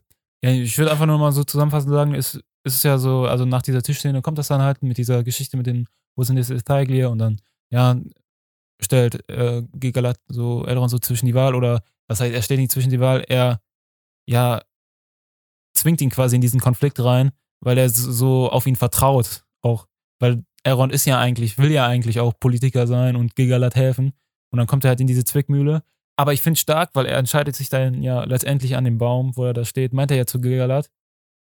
Er sagte zu ihm, ich kann, also ich kann nicht mein Wort zu Durin brechen. Und ich finde das richtig stark. Ja, weil man ja. da so, das, da hat man Charakterentwicklung. Da merkt man so, Elrond hat nämlich daraus gelernt, also er hat jetzt 20 Jahre vorher so Durin nicht gesehen, dann hat er so wieder den Kontakt aufgebaut und jetzt hat er wieder diesen Freund, er hat wieder Mhm. diesen Kontakt und jetzt macht er nicht wieder denselben Fehler und bricht dann wieder Kontakt ab. Er hält zu seinem Freund und man merkt so, also er Ja, hat vor so allem, daraus gelernt. Eide in, in Mittelerde ja eigentlich auch sehr, also wirklich auch eine magische ähm, Kraft dahinter haben. Mhm. Also der Eid Feanors, beziehungsweise und der Söhne Feanors, ne, mit den Silmaril, da Mhm. spreche ich jetzt gleich auch nochmal drüber. Das ist ja ein Eid, den kann man nicht brechen. Also du bist wirklich auch magisch sozusagen an dein Wort gebunden, wenn du so einen großen Schwur Ja, leistest. Ansonsten erfüllt sich auch das, was, äh, was ähm, bei diesem Schuh geleistet wurde, in der Regel, sag ich mal so, ne? ja, hast du recht, aber also jetzt, da kam mir das jetzt so rüber, als hätte Elrond auch genauso gut den Schuh brechen können. Ja, aber es ist zum Beispiel auch, auch Gollum zum Beispiel in der Herr der Ringe schwört auf den Schatz, dass er immer, ähm, also dass er Frodo dient und in, Ja. in, in seinem Interest handelt. Und er bricht diesen Schwur und es ist vielleicht nicht so offensichtlich die Konsequenz, aber die, die klare Konsequenz ist, Gollum stirbt. Weißt du, der, dadurch, dass er auf den Ja. Schatz stirbt, stirbt er für den Schatz und äh, geht zu Ende so. Das heißt, er bricht den Schwur und am Ende erfüllt sich sein Schicksal da, dem Tod. Hätte er sich, weißt du, hätte mit Frodo, also zu Frodo gehalten und hätte seinen Schuh durchgezogen und er wäre geheilt geworden, dann hätte er vielleicht noch weiterleben können als Smeagol. So. Ja. Aber Gollum hat den Schwur gebrochen und hat am Ende die Konsequenz. Also weißt du, Schwüre sind in Mittelerde schon bindend auch so. Das heißt, Ja. er, er kann den nicht einfach so brechen eigentlich, obwohl das schon so wirkt, so, aber ne, er, er weiß ja trotzdem auch, Ja. Dass, dass da auch noch mehr dranhängt. Ja, also ich, ich wollte einfach nur rausstellen, dass ich das einfach hier so stark finde. Also wie gesagt, ich kann Ja, das nicht ja, ich oft da genug noch- betonen, dass ich das Writing so, ja, jetzt, also du willst wahrscheinlich nein, nein, nein, es geht noch um was anderes. Aber also nicht nur jetzt rein um, um, um die so. Lore, sondern auch noch um generell die Szene. Achso, ja, ich, ich fand das hier eigentlich übel stark. Also das, wie man die Charaktere hier auch, ja, wie gesagt, dass man Charakterentwicklung reinbringt und ja, generell die Chemie und die Dialoge Mhm. fand ich so viel besser als alles andere in der Folge. Ja, es ist so, also das stimmt schon. Ich fand die Szene äh, dialogtechnisch auf jeden Fall am Anfang sehr stark auch. Aber wenn man, also wenn ich ein bisschen mehr drüber nachdenke, finde ich, hat die Szene überhaupt gar nicht so eine krasse Tiefe für Elrond.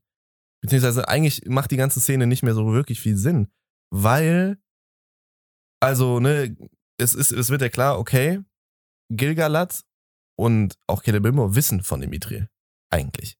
Die wissen um die Existenz dieses Mithrils. Mhm.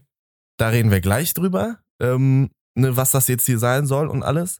Und äh, warum die sowas wissen. Mhm. Aber die wissen offensichtlich davon und eigentlich das Einzige, was die wollen, ist das aus Elrons Mund zu hören. So, und Elrond sagt es ihnen nicht.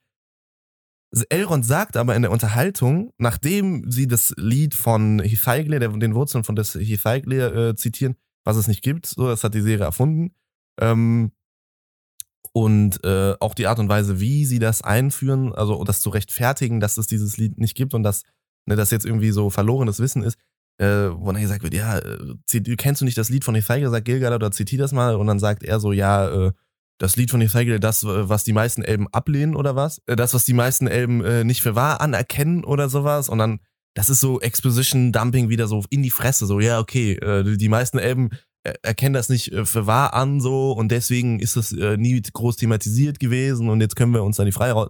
Fand ich sehr, sehr billig, wie sie es eingesetzt haben. Einfach so und, und irgendwie die, die Existenz damit erklärt haben ähm, und warum das jetzt so ein großer Eye-Opener sein soll. Ähm, und dann wird dieses Lied da erklärt, dass halt dieser Baum da oben und da ist der letzte Silmaril, äh, soll da drin verborgen gewesen sein.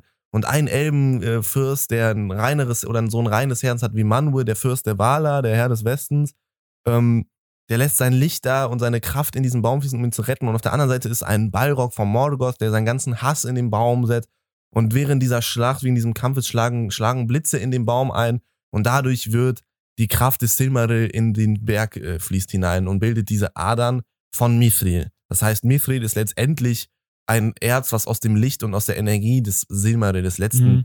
des äh, letzten Silmaril, der irgendwie verschollen äh, gewesen sein soll, entstanden ist. Das so. hört sich einfach legit an, als hätten die sich die Herr der Ringe-Filme angeguckt und diese Gandalf-Ballrock-Szene, wie die auf diesem Berg kämpfen, ja, einfach umgeschrieben. ja, in diese erstmal- Geschichte. Genau, erstmal das und zweitens äh, auf die Silmaril und den Verbleib des Silmaril, wie er in den Büchern dokumentiert ist. Das ist das, was ich jetzt gleich rausgesucht habe. Da Mhm. werde ich jetzt gleich drüber reden. Ähm, weil das ist Bullshit. Aber trotzdem ist das so, dass diese ganze Geschichte, das heißt, die beiden wissen, dass jeder weiß, so, okay, ja, die haben das Ding, weißt du so, und äh, die haben das auch gefunden und das ist das große Ding. Es ist klar, das ist Gilgalad auch bewusst. Er will das nur aus, aus äh, Elrons Mund hören. Und was Elrond sagt ist, ich kann dir das nicht sagen, dass es so ist, weil ich einen Schwur geleistet habe. Aber das äh, impliziert ja, dass Ja, es so ja, ist, ja, weißt du? Das heißt, am Ende sagte ihm ja, einfach nur über die, über die Hintertür sozusagen, ja, sie haben es gefunden, ich kann es dir aber nicht sagen, weil ich habe einen Schwur geleistet. Also er sagt einfach, du Gilgalad, äh, ich kann dir das nicht sagen. Es ist offensichtlich, dass es so ist, aber ich kann es dir nicht sagen, weil ich habe meinen Schwur geleistet. Er gibt ja dann später auch Celebrimbor noch Und dann gibt Stück. er auch das eben, genau. Das heißt, er bricht seinen Schwur ja eigentlich, weil er mit Celebrimmer darüber redet. Und Celebrimmer weiß das ja auch schon. Ja. So, das heißt, eigentlich ist das überhaupt gar nicht so ein krasses Ding, weil er, ja, er ja, eigentlich hält er Ja. sich nicht wirklich an seinen Schwur, sondern er macht ganz klar, dass es so ist, aber er kann es nicht wirklich raussagen und begründet das damit, dass er einen Schwur geleistet hat, dass er das nicht sagen darf. mhm. Was aber heißt, er weiß es und er darf es halt nicht sagen. Also es ist eigentlich gar nicht so genial, wie es sich am Anfang anfühlt, Ja. meiner Meinung nach. aber ich, also, ja, da hast du recht, dass, äh, dass das so sinnlich, also das macht einfach nicht so viel Sinn. Wie die das da so geschrieben haben, gebe ich dir recht. Das, Mhm. das sehe ich an, das ist nicht so stark. Aber ich finde trotzdem hat Elrond als Charakter stark. Ja, ich finde Also ich find gut, dass er zu also- Elrond, also dass er zu, zu, zu, zu Durin hält und ihn dann auch Ja, darauf er bricht anspricht. indirekt ja quasi seinen Schwur, aber er macht's ja, also wörtlich macht er es ja eigentlich nicht. ja, er und er bleibt halt in, in, in, in der Grauzone des Schwurs, äh, bewegt er sich so. Aber eigentlich, Ja, und er will auch es wirklich zu. Diruin halten. Also Ja, er macht das ja, er, ist er ja wirklich nicht irgendwie so mit einem falschen Hintergegangen. Das stimmt, das stimmt. Okay. So, die Begründung, warum die unbedingt dieses Erz haben wollen, ist, weil das Elbenvolk schwindet und der Baum ist äh, befallen von Fäulnis und äh, ne, die, die Elben, die äh, gehen über in, in, in die Bedeutungslosigkeit und werden vom Winde verweht, Da sozusagen. habe ich mich gefragt, was, was, was die meinen. Wenn die ein, ich hätte Das mir nicht, so ein also Bullshit, Digga. Da- die verlieren ja nicht ihre den Sack. Unsterblichkeit. Nein, das ist einfach, das ging mir einfach total auf den Sack. Er wird darauf, also, also wird sozusagen, es ist ja so, dass nach dem ersten Zeitalter die, äh, die Waler gesagt haben, okay Leute, ihr könnt jetzt wieder zurück nach Valinor kommen, dieser Call sozusagen. Und damit wurde sozusagen der, das Ende der Elder in Mittelerde eingeläutet, so dass sie irgendwann wirklich auch zu den Valar zurückkehren müssen. Alle Elder sozusagen, die da jemals waren. Und dass dann auf jeden Fall die Noldor, also die Hochelben aus Mittelerde verschwinden. Ja. So, ne? Also jetzt hier die Waldelben da in, in Dings, ähm, im Düsterwald, das ist nochmal was anderes vielleicht.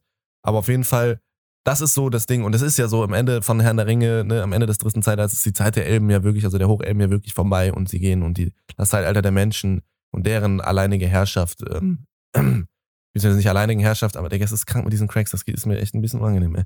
ähm, da, das wird halt eingeleitet so. Darauf wird da auch angespielt, aber es ist totaler Schwachsinn, dass irgendwie so eine innere Fäulnis die, die Elben jetzt dahin rafft und sie brauchen unbedingt das Licht der Waler, was ja in dem Silmaril Mhm. ist, ähm, um äh, damit ihre Leute wieder auszustatten in, in Rüstung oder keine Ahnung was, um halt diesen Scheiß zu, über, über, zu überdingsen, keine Ahnung. Ähm, und dass das ganze Schicksal des Elbenvolkes dann in den Händen von Durin liegt, ey, das ist, ach, da habe ich mir einfach in den Kopf gefasst. Aber ich fange jetzt erstmal an, für die Leute eben, wie ich es versprochen habe, äh, erstmal, also die, die die Bücher nicht gelesen haben und die jetzt nicht unbedingt wissen, was die Silmaril wirklich sind, ihre Bedeutung. Also wir haben da zwar schon drüber geredet, aber ähm, trotzdem. Und wo in der Liter Literatur das letzte Mal die Silmaril und äh, beziehungsweise der letzte Verbleib der Silmaril erklärt wird. So.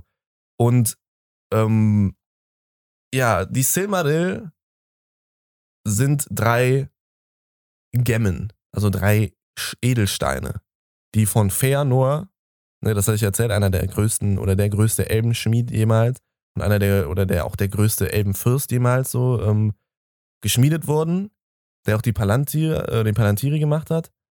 Also sagen, äh, es ist nicht 100% bestätigt, aber das steht auf jeden Fall in der Literatur so, dass das eine Möglichkeit war. Ähm, der hat in diese drei Steine dieses Licht der beiden Bäume einfließen lassen, das wir am, die wir am Anfang sehen, der ersten Folge. Ne, in diesem Flashback da.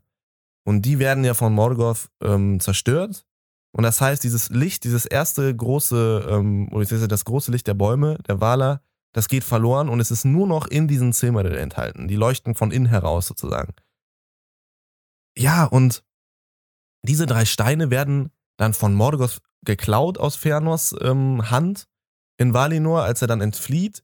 Und er setzt sie sich in seine Krone ein, weil er sie so geil findet und sie so äh, danach äh, schmachtet, dass er sie unbedingt haben will, klaut er sich sie dann eben. Und im Zuge dessen schwört Fëanor und seine Söhne schwören, dass sie sozusagen jeden, der diese Silmaril ihnen sozusagen enthält, der einen besitzt und ihnen den nicht zurückgibt, ähm, dass sie den halt ans Ende ihrer Tage jagen werden und ihn zur Rechenschaft ziehen werden und ihm den Silmaril abnehmen werden und ihn dafür bestrafen werden. So. Und dass niemand anderes dieses Silmaril besitzen darf, außer ihn. Und außerdem ist auch noch von den, von den Waler so ein, so ein, äh, ein Zauber auf diese Steine gelegt, dass nur jemand reinen Herzens ähm, und also wirklich ein, ein edles Gemüt sozusagen darf dieses Silmaril anfassen, ansonsten verbrennt man sich da dran. So, ne? Also die Silmaril weigern sich sozusagen gegen, oder wehren sich gegen das Böse. Ähm, ja, und diese Silmaril kommen zu ähm, Morgoth dann, er hat sie sich in die Krone gesetzt und irgendwann kriegt Beren, ne, dieser Mensch, Beren und Luthien, das ist ja die eine Geschichte, über die wir auch schon gesprochen mhm. haben.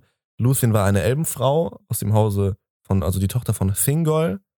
Ähm, und Beren war ein Mann und äh, damit er, sag ich mal, Luthien heiraten durfte, hat der Thingol ihm den Auftrag aufgegeben, weil das eigentlich nicht schaffbar war. Und er wollte ihn sozusagen in den Tod schicken, weil er seine Tochter nicht äh, an diesen Bären verlieren wollte.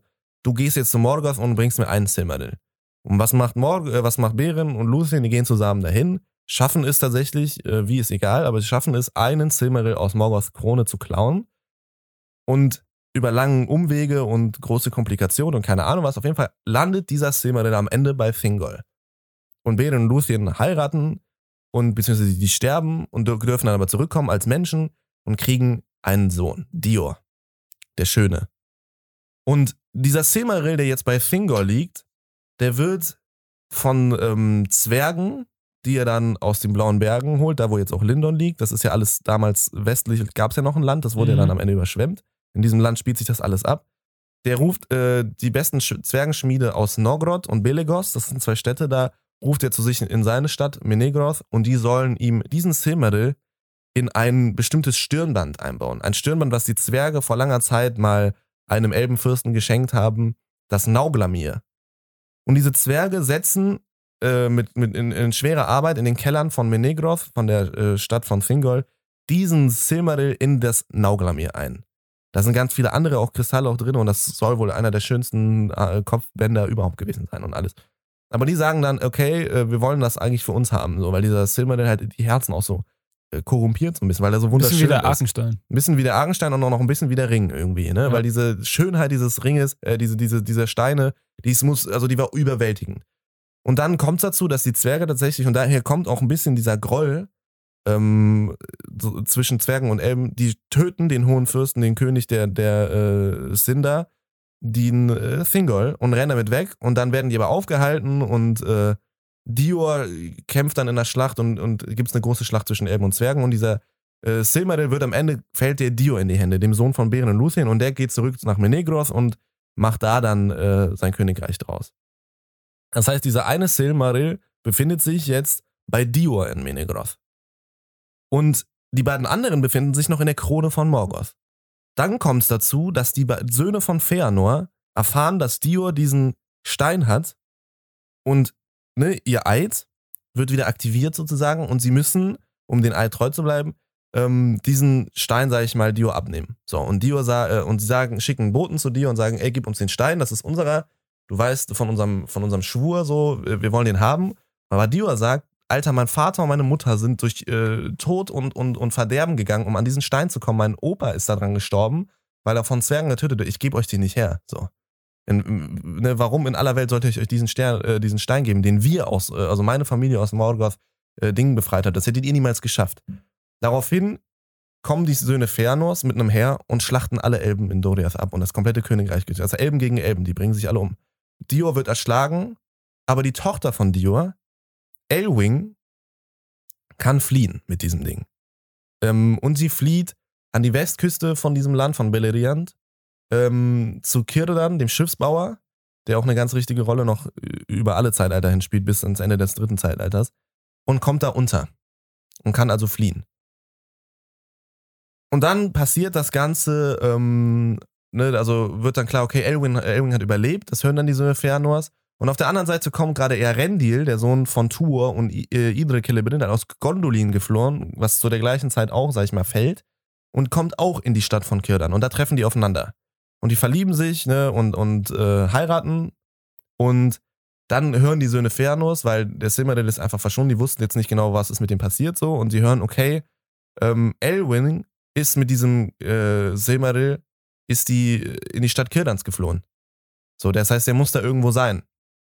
Und wieder schicken sie einen Boten hin und sagen, gebt uns diesen scheiß Stein so, ansonsten machen wir euch wieder alle nieder. Und sie sagen natürlich, nein, äh, machen wir nicht so. Alter, jetzt hast du auch noch meinen Vater gekillt, so willst du mich verarschen. Und die ganze Scheiße geht schon wieder los. Und zwar ist es so, dass er Rendil, kurz bevor äh, die Söhne Fernus abermals angreifen, diese Stadt, um den Silmaril zu kommen, äh, segelt er Rendil auf dem Schiff Wingilot, das hat ihm äh, Kirdan gebaut, sagt so, ich segel jetzt nach Westen und ich suche nach der Gnade der Waler. Und ich werde die Waler fragen, ob die uns helfen können, weil ne, der Krieg ist, also die Elben kämpfen gegen Elben und Morgoth hat sowieso alles schon geschafft, Gondolin ist gefallen und äh, ja, die, die Noldor, die Hochelben sind kurz vor dem Fall. So, ne, Morgoth hat fast gewonnen. Mhm. Und er sagt so, ich, ich kann das nicht so, ich habe äh, irgendwie mein Schicksal treibt mich dazu, dahin zu fahren. Und er steigt auf Wingilot und fährt los, aber lässt Elwing zurück weil er halt äh, ne, sie nicht mit reinziehen möchte. Er will nur, dass wenn der Zorn der Wale auf jemanden fällt, dann nur auf ihn. Und er fährt los und als er losgefahren ist, greifen die anderen an. Und sie äh, stürmen auch wieder die ganze Stadt. Und Elwing stürzt sich mit dem Silmaril, diesem einen Silmaril, stürzt sich ins Meer. Und daraufhin denken dann die Söhne Fernus, scheiße, der ist verloren, den kriegen wir mehr wieder und ziehen ab. Und das ist, äh, wird auch als das schlimmste Gemetzel zwischen Elben jemals beschrieben, diese letzte Schlacht. Aber ähm, Ulmo, der Herr der Wasser, rettet Elwing und verwandelt sie in die Gestalt eines weißen Vogels, die sozusagen dieses, diese Kette oder dieses Stirnband mit dem Silmaril um die, um die Brust hat und sie fliegt auf der Suche nach Erendil auf, dem, auf, auf seinem Schiff. Ja, und nach langem, langem Fliegen trifft sie auf ihn und fällt äh, auf das Schiff nieder und er denkt sich, Gott, was ist das denn für ein äh, leuchtender Punkt am Himmel? Ne? Und dann ist das dieser Vogel mit dem Silmaril um und er denkt, oh Gott, was ist das für ein Wunder? Und dieser Vogel liegt dann und ähm, ja, als er am nächsten Morgen aufwacht, liegt er nicht der Vogel mehr, sondern seine Frau wieder in Gestalt. Und er ist aber glücklich und denkt so, boah, das ist äh, das größte Zeichen äh, der Götter so. Okay, er fährt von diesem ganzen Gemetzel und dass seine Söhne Elrond und Elros wahrscheinlich tot sind, denkt er da. Und die wurden aber von den Söhnen Feanors äh, sozusagen gefangen genommen, aber in, eigentlich in guter Obhut so ähm, betreut ja, und sie denken, oh Gott, unsere Söhne sind gestorben, ne, wir haben sowieso nichts mehr zurück, so, wir, wir fahren jetzt nach, ähm, nach Valinor und versuchen das jetzt zu schaffen. So, und da kommt jetzt die erste Textstelle aus dem Silmaril, ähm, aus dem Silmarillion, und zwar aus dem Kapitel von Erendils Fahrt und dem Krieg des Zorns. Seite 274, Zeile 5, folgende. So, da lese ich jetzt mal daraus vor, was da das ähm, Silmarillion schreibt. er stand nun meist am Bug von Wingilot und der Silmaril war an seine Stirn gebunden. Und sein Licht wurde immer heller, je weiter sie nach Westen kam. Und die Weisen haben gesagt, der Kraft des heiligen Steines sei es zu danken gewesen, dass sie mit der Zeit in Gewässer kam, die keine Schiffe außer denen den Teleri je befahren hatten. Und sie kamen zu den verwunschenen Inseln und entgingen dem Zauber. Und sie kamen ins Schattenmeer und durchquerten die Schatten. Und sie sahen Tol Eresia, die einsame Insel. Und sie verweilten nicht. Und zuletzt warfen sie Anker in der Bucht von Eldamar. Und die Teleri sahen das Schiff aus dem Osten kommen und starrten verwundert von fern in das Licht des Silmaril. Und es war sehr hell. So, das ist äh, eine, eine Textstelle aus dem äh, mhm. Silmarillion.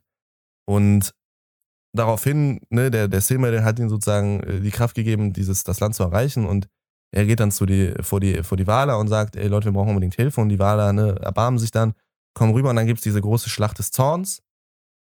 Und ähm, als Dankeschön dürfen sozusagen Erendil, Elwing und Elrond und Elros, die überlebt haben, dürfen sich entscheiden, welches Geschlecht sie sozusagen annehmen. Also nicht Geschlecht im Sinne von äh, Mann oder Frau oder was es sonst noch alles gibt, sondern äh, Elb oder Mensch. So, und ne, wie wir wissen, Elros entscheidet sich für Mensch, Eldon, äh, Elrond entscheidet sich für Elb und auch die beiden äh, Rendil und Elwing entscheiden sich für Elben.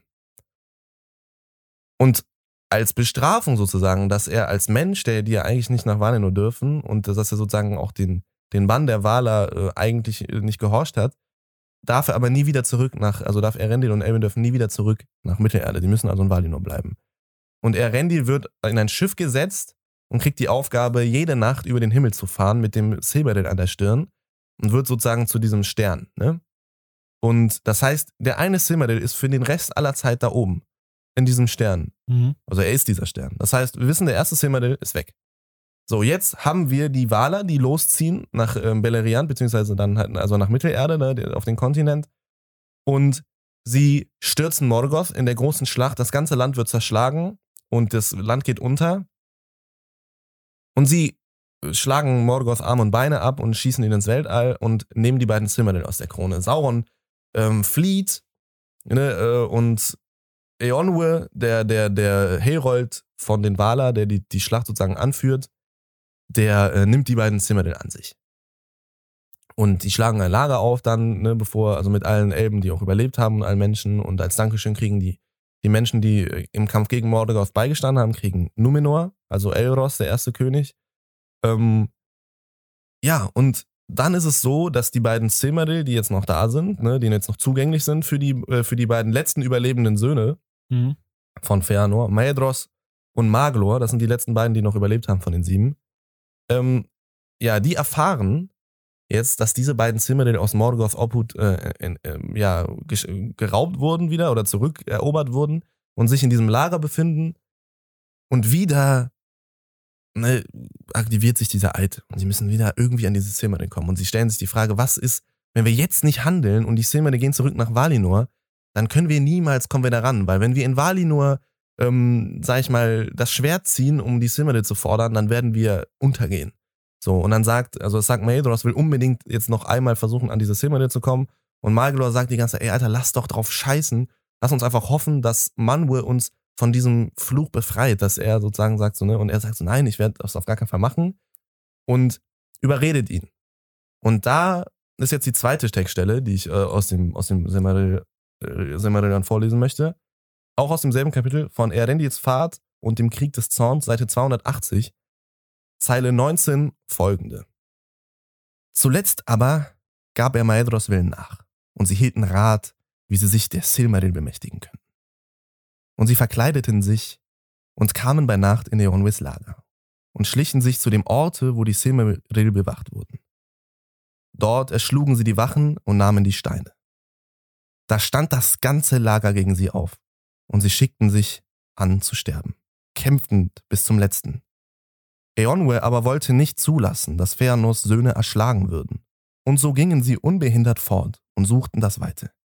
Jeder nahm einen Silmaril, denn sie sagten, da wir einen verloren haben und nur noch zwei bleiben, und von uns Brüdern wir zwei alleine noch leben, so ist klar, das Schicksal will, dass wir unseres Vaters Erbe teilen.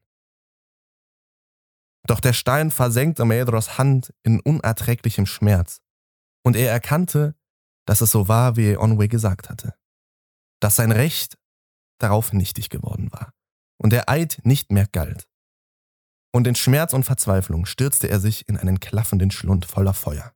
Und so endete Maedros. Und der Silmaril, den er trug, wurde in den Busen der Erde genommen. Und auch von Maglor wird erzählt, dass er dem Schmerz, mit dem der Silmaril ihn peinigte, nicht ertragen konnte. Und zuletzt warf er den Stein ins Meer. Und hernach wanderte er immer an der Küste entlang, am Wasser singend vor Schmerz und Trauer. Denn Maglor war ein großer unter den Sängern von einst, der gleich nach Daeron von Doriath genannt wird. Doch kam er nie wieder unter das Volk der Elben. Und so geschah es, dass die Silmaril auf ihrem langen Weg heimgefunden hatten. Einer in die Lüfte des Himmels, einer in die Feuer im Herzen der Welt und einer in die tiefen Wasser. Wunderschön. Wunderschön. Also, ganz klar wird hier von dem Verbleib der drei Silmaril gesprochen. Und es ist klar, dass der eine in den Schlund der Erde gefallen ist, also unter die Erde, nicht oben auf irgendwelche Berge. und der zweite wurde ins tiefe, reißende Meer geworfen und ging dort verloren. Mhm. Und der dritte, wie wir schon besprochen haben, ist am Himmel. Ja, und Das der heißt- vierte, der ist nämlich auf diesem Baum, der da. Es gibt aber keinen vierten. Es gibt Ja, keinen ich scheiß weiß, vierten. Das heißt, wie zum Teufel soll der Silmaril in diesen Baum da oben gekommen sein? Es ist, ah, keine Ahnung, es, es nervt mich einfach so. Es ist, Ja, das funktioniert nicht. Ich glaube nicht, dass dich dass das nervt. Vor allem als, ja, eigentlich nervt das ja nur dich als Buchleser. Also nur Buchleser werden halt. ja, aber kein anderer Ja. versteht halt die Bedeutung Ja. des Silmaril. Was ist überhaupt ein Silmaril? Keiner weiß das ja. So, ich verstehe gar nicht, warum sie sie überhaupt dann noch einbauen, wenn sie sie nicht vorher gezeigt haben und erklärt haben genau, was die Silmaril sind. Ja. Warum macht man das dann? Weil, wenn sie es nur machen für die Buchfans, die Buchfans fuckt es ab, weil es nicht sein kann. Mhm. Weißt du? Das ist halt, äh, das, das, also das hat mir überhaupt gar nicht gefallen. Muss ich einfach sagen. Das war absolut einfach nur scheiße. Ja, ja, von der, von der ja, Perspektive des Buchlesers kann ich das sehr gut verstehen. Ich fand, es war aber dafür cool visuell dargestellt. Fandst du? ich fand, ja, ich fand das schon cool, wie die, wie da Ich ja, das den Baum in der Mitte hatten nach und dann. Videospiel aus irgendwie. Ja, aber das sah übel cool aus. Also der Baum in der Mitte und dann links der, ja, der edle Elb und rechts der feurige Ballrock und wie dann ein Blitz da einschlägt und auf einmal das so aufflammt in diesen Mm, mm. weißen Baum und ich musste direkt an Gondor denken, weil ich diesen weißen Baum nur vor mir gesehen habe. Na, Ja, also visuell fand ich das sehr gut umgesetzt, aber ich verstehe deine. Ja, also lore-technisch macht das halt überhaupt keinen Sinn und es ist einfach total frustrierend irgendwie so, weil. Ja, keine Ahnung. Also, weißt du, es wird jetzt so total künstlich und halt inkonsequent und inkonsistent Mhm. Mit Bedeutung aufgeladen, die es halt einfach nicht hat. So. Also Mithril ist ein wichtiges Ding und es stimmt auch, dass die Elben auch Mithril begehrt haben und dass sie das auch benutzt haben. Ich sage jetzt noch nicht, wofür Mithril auch verwendet wurde. Aber es ist tatsächlich so, dass sie auch, ähm, dass sie daraus auch Rüstungen geschmiedet haben für sich und Waffen und dass sie auch das Ethylin, so heißt es glaube ich, daraus gemacht haben. Das ist dieses ähm, ja, dieses Material, was, wenn Mondlicht darauf scheint, Mhm. reflektiert. Das ist diese Tür aus, aus ähm, zum Moria, Ah, aus dem Herrn der Ringe, ja, aus dem Teil 1. Das ist auch aus Mithril gemacht. Das ist dieses, ne, dieser Stoff, der anfängt zu leuchten, äh, also zu fluoreszieren, wenn Mondlicht drauf äh, leuchtet. Das ist aus Mithril auch gemacht. Das heißt, es ist schon so, dass es auch, dass die Elben es auch wollten, dass es auch begehrt ist und dass das auch ne, den Handels, deswegen sind die, äh, wurden die überhaupt so reich, so die, die Zwerge, weil was bringt dir sowas, wenn du niemanden hast, wie du keinen Käufer hast, so Ja. weißt du? Und die Zwerge haben diesen Reichtum nur erlangt, dadurch, dass sie das Mithril auch verkaufen konnten, so. Weil wenn sie das nur unter sich selber hin und her schieben, dann kommt da ja nicht mehr Reichtum bei raus. Das heißt, der Kontakt zu anderen, ja, Markt, äh, Mitstreitern, sag ich mal so, weißt du, also äh, Marktparteien. Der so, freie Markt Mittelerdes. Genau, der bringt ja erst äh, Wachstum und, und äh, ja, Wohlstand so. Weil, ne, wenn du deinem Nachbarn, deinem Zwergennachbarn, der genau das gleiche hat wie du, das verkaufst so, dann, also der hat das ja dann auch, weißt du, also die Zwerge, die haben das ja so. Äh, Die können das ja untereinander jetzt nicht verk- verkaufen, Ja, so, auf ja, jeden Fall nicht in, in Moria, so höchstens an andere Zwerge. Und deswegen, das macht alles schon Sinn, aber diese, dieses, äh, dieses Silmaril-Element da drin, ich muss tatsächlich sagen, also ich hab's nie geglaubt, dass es wirklich so ist, aber ich hab schon irgendwie, weil es so, jetzt auch in der letzten Folge schon die ganze Zeit auf dieses Licht, Ja, was in den, äh, was in dem Mithril irgendwie leuchten soll, so das sagt er. da habe ich auch direkt dran gedacht. habe ich schon die ganze Zeit so gedacht, so nein, Mhm. das hat doch jetzt nicht irgendwie was mit dem Silmaril zu tun, das kann doch nicht sein. Aber das haben sie, also keine Ahnung, das gefällt mir überhaupt nicht. Das hat mir überhaupt nicht gefallen. So, es geht nämlich jetzt weiter mit Numenor. Da wird nämlich ein schöner Cut benutzt, wo Elrond in die Sterne guckt und dann wird ja so auf die, auf den, auf die riesige Statue von Erendi mit dem Stern, mit dem Silber genau, in der da sieht man halt nochmal ja, den- Ja. mit dem Silmaril an der Stirn. ist ein schöner Cut. Da wird, da sieht man dann äh, in Numenor Isildur da, wo ich schon vorher ganz am Anfang der Folge erwähnt hatte, wie Isildur da versucht, seine Freunde zu überreden, dass sie ihn jetzt irgendwie auf, äh, auf die Expedition mitnehmen, denn dieser eine, einer Freund von ihm hat nämlich bei diesem, äh, bei diesem Kampf den wir erwähnt haben, der, das, dieser Arthur Dane abklatsch, äh, wurde nämlich zum Lieutenant ernannt, da er es geschafft hat, sie ja nicht zu verletzen, aber zu treffen. Ja. So. Und ja, Isidro versucht das dann da, ja, irgendwie so wieder gerade zu biegen mit seinen Freunden, wo er vorher dem einen in die Fresse geschlagen hatte, weil er seine tote Mutter erwähnt hat. Aber ja, to be fair, er ist auch auf Mutter gegangen, also er, ist auch er hat's Mutter verdient. gegangen. Nee, der hat es auch echt verdient, sonst macht man nicht. Aber ich finde diese Chemie zwischen, zwischen den drei finde ich toll. Also ich fand das war, das hat, das, ich fand das witzig, die Szene. Wie dann ja, da wie er so halb betrunken, dieser eine Typ von ihm meint so, Isildo, hör mir zu. Du, du, bist, du, du bist der Freund, den ich am längsten hab und du bist wahrscheinlich auch immer noch mein bester Freund. Und der Typ, der da so hilft, der andere Freund, hey! ja, ich, ich weiß, was du meinst, so- aber ich fand es ein bisschen zu, äh, zu albern. Ich Ja, finde, der andere, der, also keine Ahnung, aber das äh, an sich ist es eine, ist eine lustige Szene gewesen. Auf jeden ich, ich, Fall. fand, den- ich finde den Typen süß, der, Ja. der immer dem Irgendwas mit Isildo O, ne? ja, ver, äh, verzeihen ist.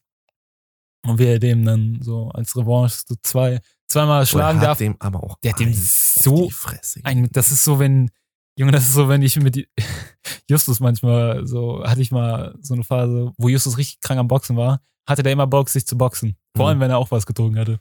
Und dann, wenn Justus auch was getrunken hatte, so ein bisschen, dann wollte er sich auch mal boxen. Und da hat er, da hat er mir auch so Schläge verpasst. Nee, Alter. nee, Ich das sah aber schon hardcore aus, Ja, Digga. ja. Also da stehst du eigentlich nicht so schnell wieder auf, wenn du so eine Magengrube, also so einen Schlag in die Magengrube kriegst, Digga, da liegst du erstmal. Auf jeden Fall, ja, wird das nichts. Er, er lehnt halt ab. Also er ist da. Ja, ich fand's, ich fand's eigentlich ganz cool, weil er, man schon so ein bisschen halt diese, diese tiefe, also so wie man halt einen, mega langen Freund hatte, man Ja. hat halt Scheiße gebaut, so eine, eigentlich will er ihm verzeihen, aber er macht's halt so, eigentlich um des Willens, äh, für, also für Isildo macht er Ja, es ihm eigentlich er- nicht so einfach, damit er halt mal Genau. ans Machen kommt, so, ne? er macht das sozusagen für, ja, Isidro Ja. das Beste. Genau. Und Isidro sieht sich dann gezwungen, sich aufs Schiff zu schleichen, der nämlich dann von dem guten Kemen entdeckt wird, der von Isidros Schwester dazu angestachelt wurde, endlich mal was zu unternehmen gegen diese scheiß Elbenexpedition. Der will nämlich das Schiff äh, ja, verbrennen. Mhm. Und dann entdeckt er dabei Isildur und dann liefern die sich erst einen Kampf und dann, huh, zufällig schlägt er ihm dann die Laterne aus der Hand und dann fängt alles an zu brennen. Ja, und dann Und dann- fliehen sie. Dann fliehen sie und Kemen schlägt sich den Kopf, wird ohnmächtig und Isildur, der Held, was, ja, hat zu, passt zu seinem Charakter, hat ihn dann trotzdem gerettet. Und man sieht im Hintergrund, wie, wie die scheiß Schiffe, Ja. Schiffe, ja, explodieren. Und ich fand die Explosionen, die sahen, die sahen nice aus, auch auf dem Auf Wasser. jeden Fall, visuell war das alles wieder sehr geil, aber man muss sagen, man hat halt überhaupt gar keine, wie du das immer so schön sagst, emotionale Fallhöhe an der Stelle so. Ne, Also ich fand es auch nicht spannend, weil mir war so, klar, dass sie ja. es überleben werden. Ja, ja, ja. Ne, und dieser Schnitt dann so, man sieht, ich sehe, sich um und dann explodiert das so, dann könnte man denken, oh Gott, jetzt sind die in die Luft geflogen.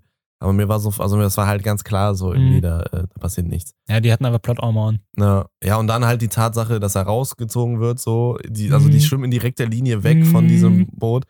Und keiner kommt auch nur mal auf die Idee, dass die was damit zu tun Ja, haben. so, Eleni zieht sich raus. Alles gut bei euch? Ja, wir waren auf dem Fischerboot und äh, äh, äh. Zufällig genau da. Und er erkennt auch nicht den Sohn von dem fucking Pfarrersohn. Ja. Von dem berühmtesten Politiker in ganz Nummer erkennt er den Sohn nicht. Ja, und auch die Tatsache, also irgendwie muss man ja so ein bisschen checken, dass, äh, also, ne, das kann ja nicht sein, dass Vaterson alle so krass täuscht, dass, äh, Ja. also keine Ahnung, so, also, dass jetzt Elendi weiß, okay, der Typ ist vielleicht anti und, äh, oder in der Familie so ist das nicht so gern, also nicht so, sind nicht so die Supporter und das, aber keine Ahnung, Digga, dass das halt so einfach so akzeptiert wird und, Mhm. äh, er dann sogar noch dafür belohnt wird für die Nummer, dass er ne, dann, dann doch mit darf und Ja. alles.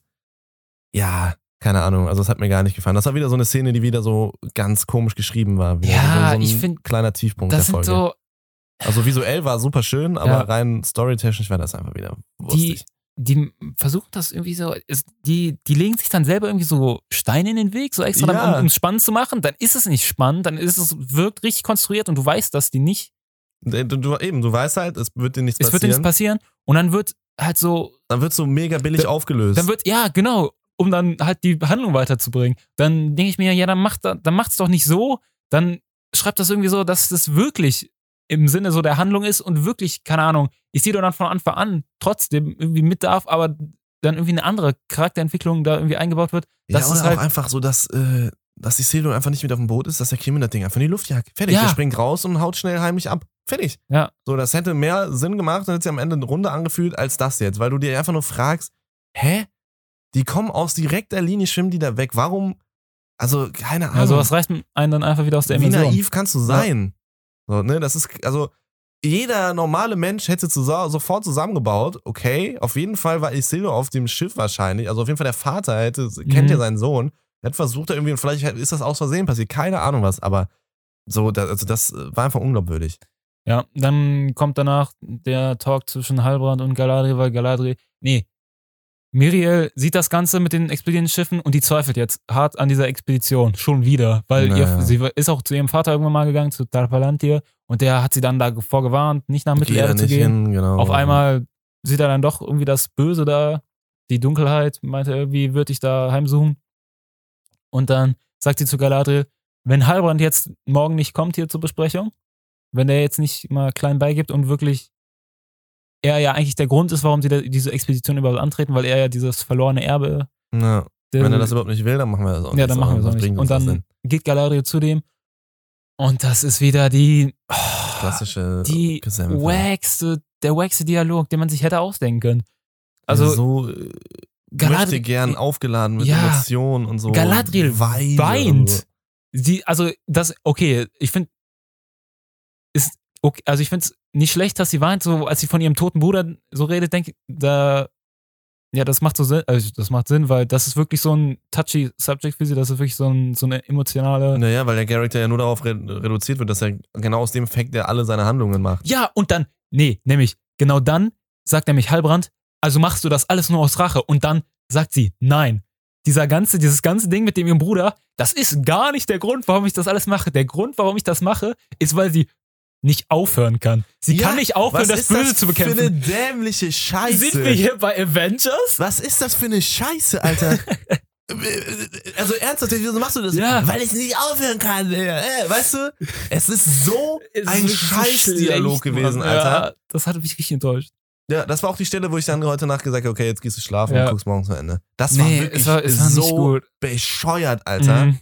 Also dieser Charakter ist einfach so uninteressant. Ja, also die hatten wirklich, ich weiß noch, wie wir am Anfang gesagt hatten bei den ersten Folgen, dass sie, die, dass sie diesen Kriegercharakter hat und so, das ist cool. Da kann man richtig viel draus machen. Aber was Aber sie daraus machen machen, halt ist nichts einfach draus. nichts. Das ist halt, also das, es ist so flach und so einfach. Ja. Also das ist wirklich einfach nur, es ist peinlich gewesen, diese, dieser Dialog. Ist einfach nur peinlich gewesen. Ja. So, und dann, jo, klar, ne, äh, am Ende jetzt, es ist vielleicht nicht genau in der Szene, aber danach sieht man in der Szene, okay, äh, Halbrand erscheint dann zu dieser Mhm. Ding, so, und keine Ahnung was. Und Halbrand Um kommt da, das- entscheidet sich dann doch, obwohl Ja, gar eben. kein, gar kein gutes Argument genannt wurde. Ihr einziges Argument war, ja, du sie nicht wirst. aufhören kann. nee, das war ja nur so ihr Argument, warum sie das macht. ja, ja, ihr Argument, um ihn zu überzeugen, war dann, weil er will ja die ganze Zeit Frieden finden und sie meint dann, du kannst nur Frieden finden, wenn du da rausgehst und dich deinem Schicksal stellst. Und ich denke mir, ja. Alter, eins zu eins aus, Kranke Weisheit, irgendeinem- korrekt, danke. aus irgendeinem generischen, keine Ahnung, Ja, Es fühlt sich an, als würde so irgendeine KI seine Dialoge schreiben lassen. Ja, und als hätte- klaut sich aus allen möglichen Filmen, die genau diese Sätze. Ja, als hätte die wirklich so 150 Fantasy oder so Schlachtreden irgendwie so durchgelesen und dann Ja. zimmert die da sich irgendwas zusammen. Also das war ganz, ganz schlecht und um den, um den Numenor-Plot groß noch zusammenfassen, weil viel passiert nicht mehr. Äh, ne, alle machen sich jetzt bereit, okay, wir machen es jetzt doch.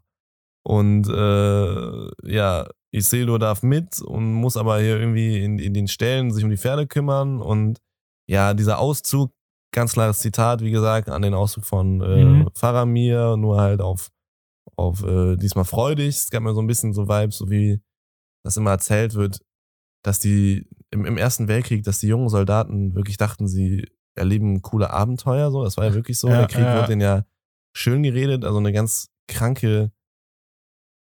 Ja, das ist so ein bisschen das, was auch äh, 1917 der Film auch so ein bisschen behandelt, ne, so dass diese naiven jungen äh, Soldaten halt in den Krieg gezogen sind und dann den wahren Horror des Mhm. äh, Dass es einfach so das- verherrlicht das- wird, dass man genau. da ja, Genauso fühlt sich das auch findet. an. So Ja. Isildur und sowas freuen sich jetzt total auf die Schlacht und grinst da Eren- äh, Earien noch hinterher und sowas, die halt sich offensichtlich totale Sorgen macht.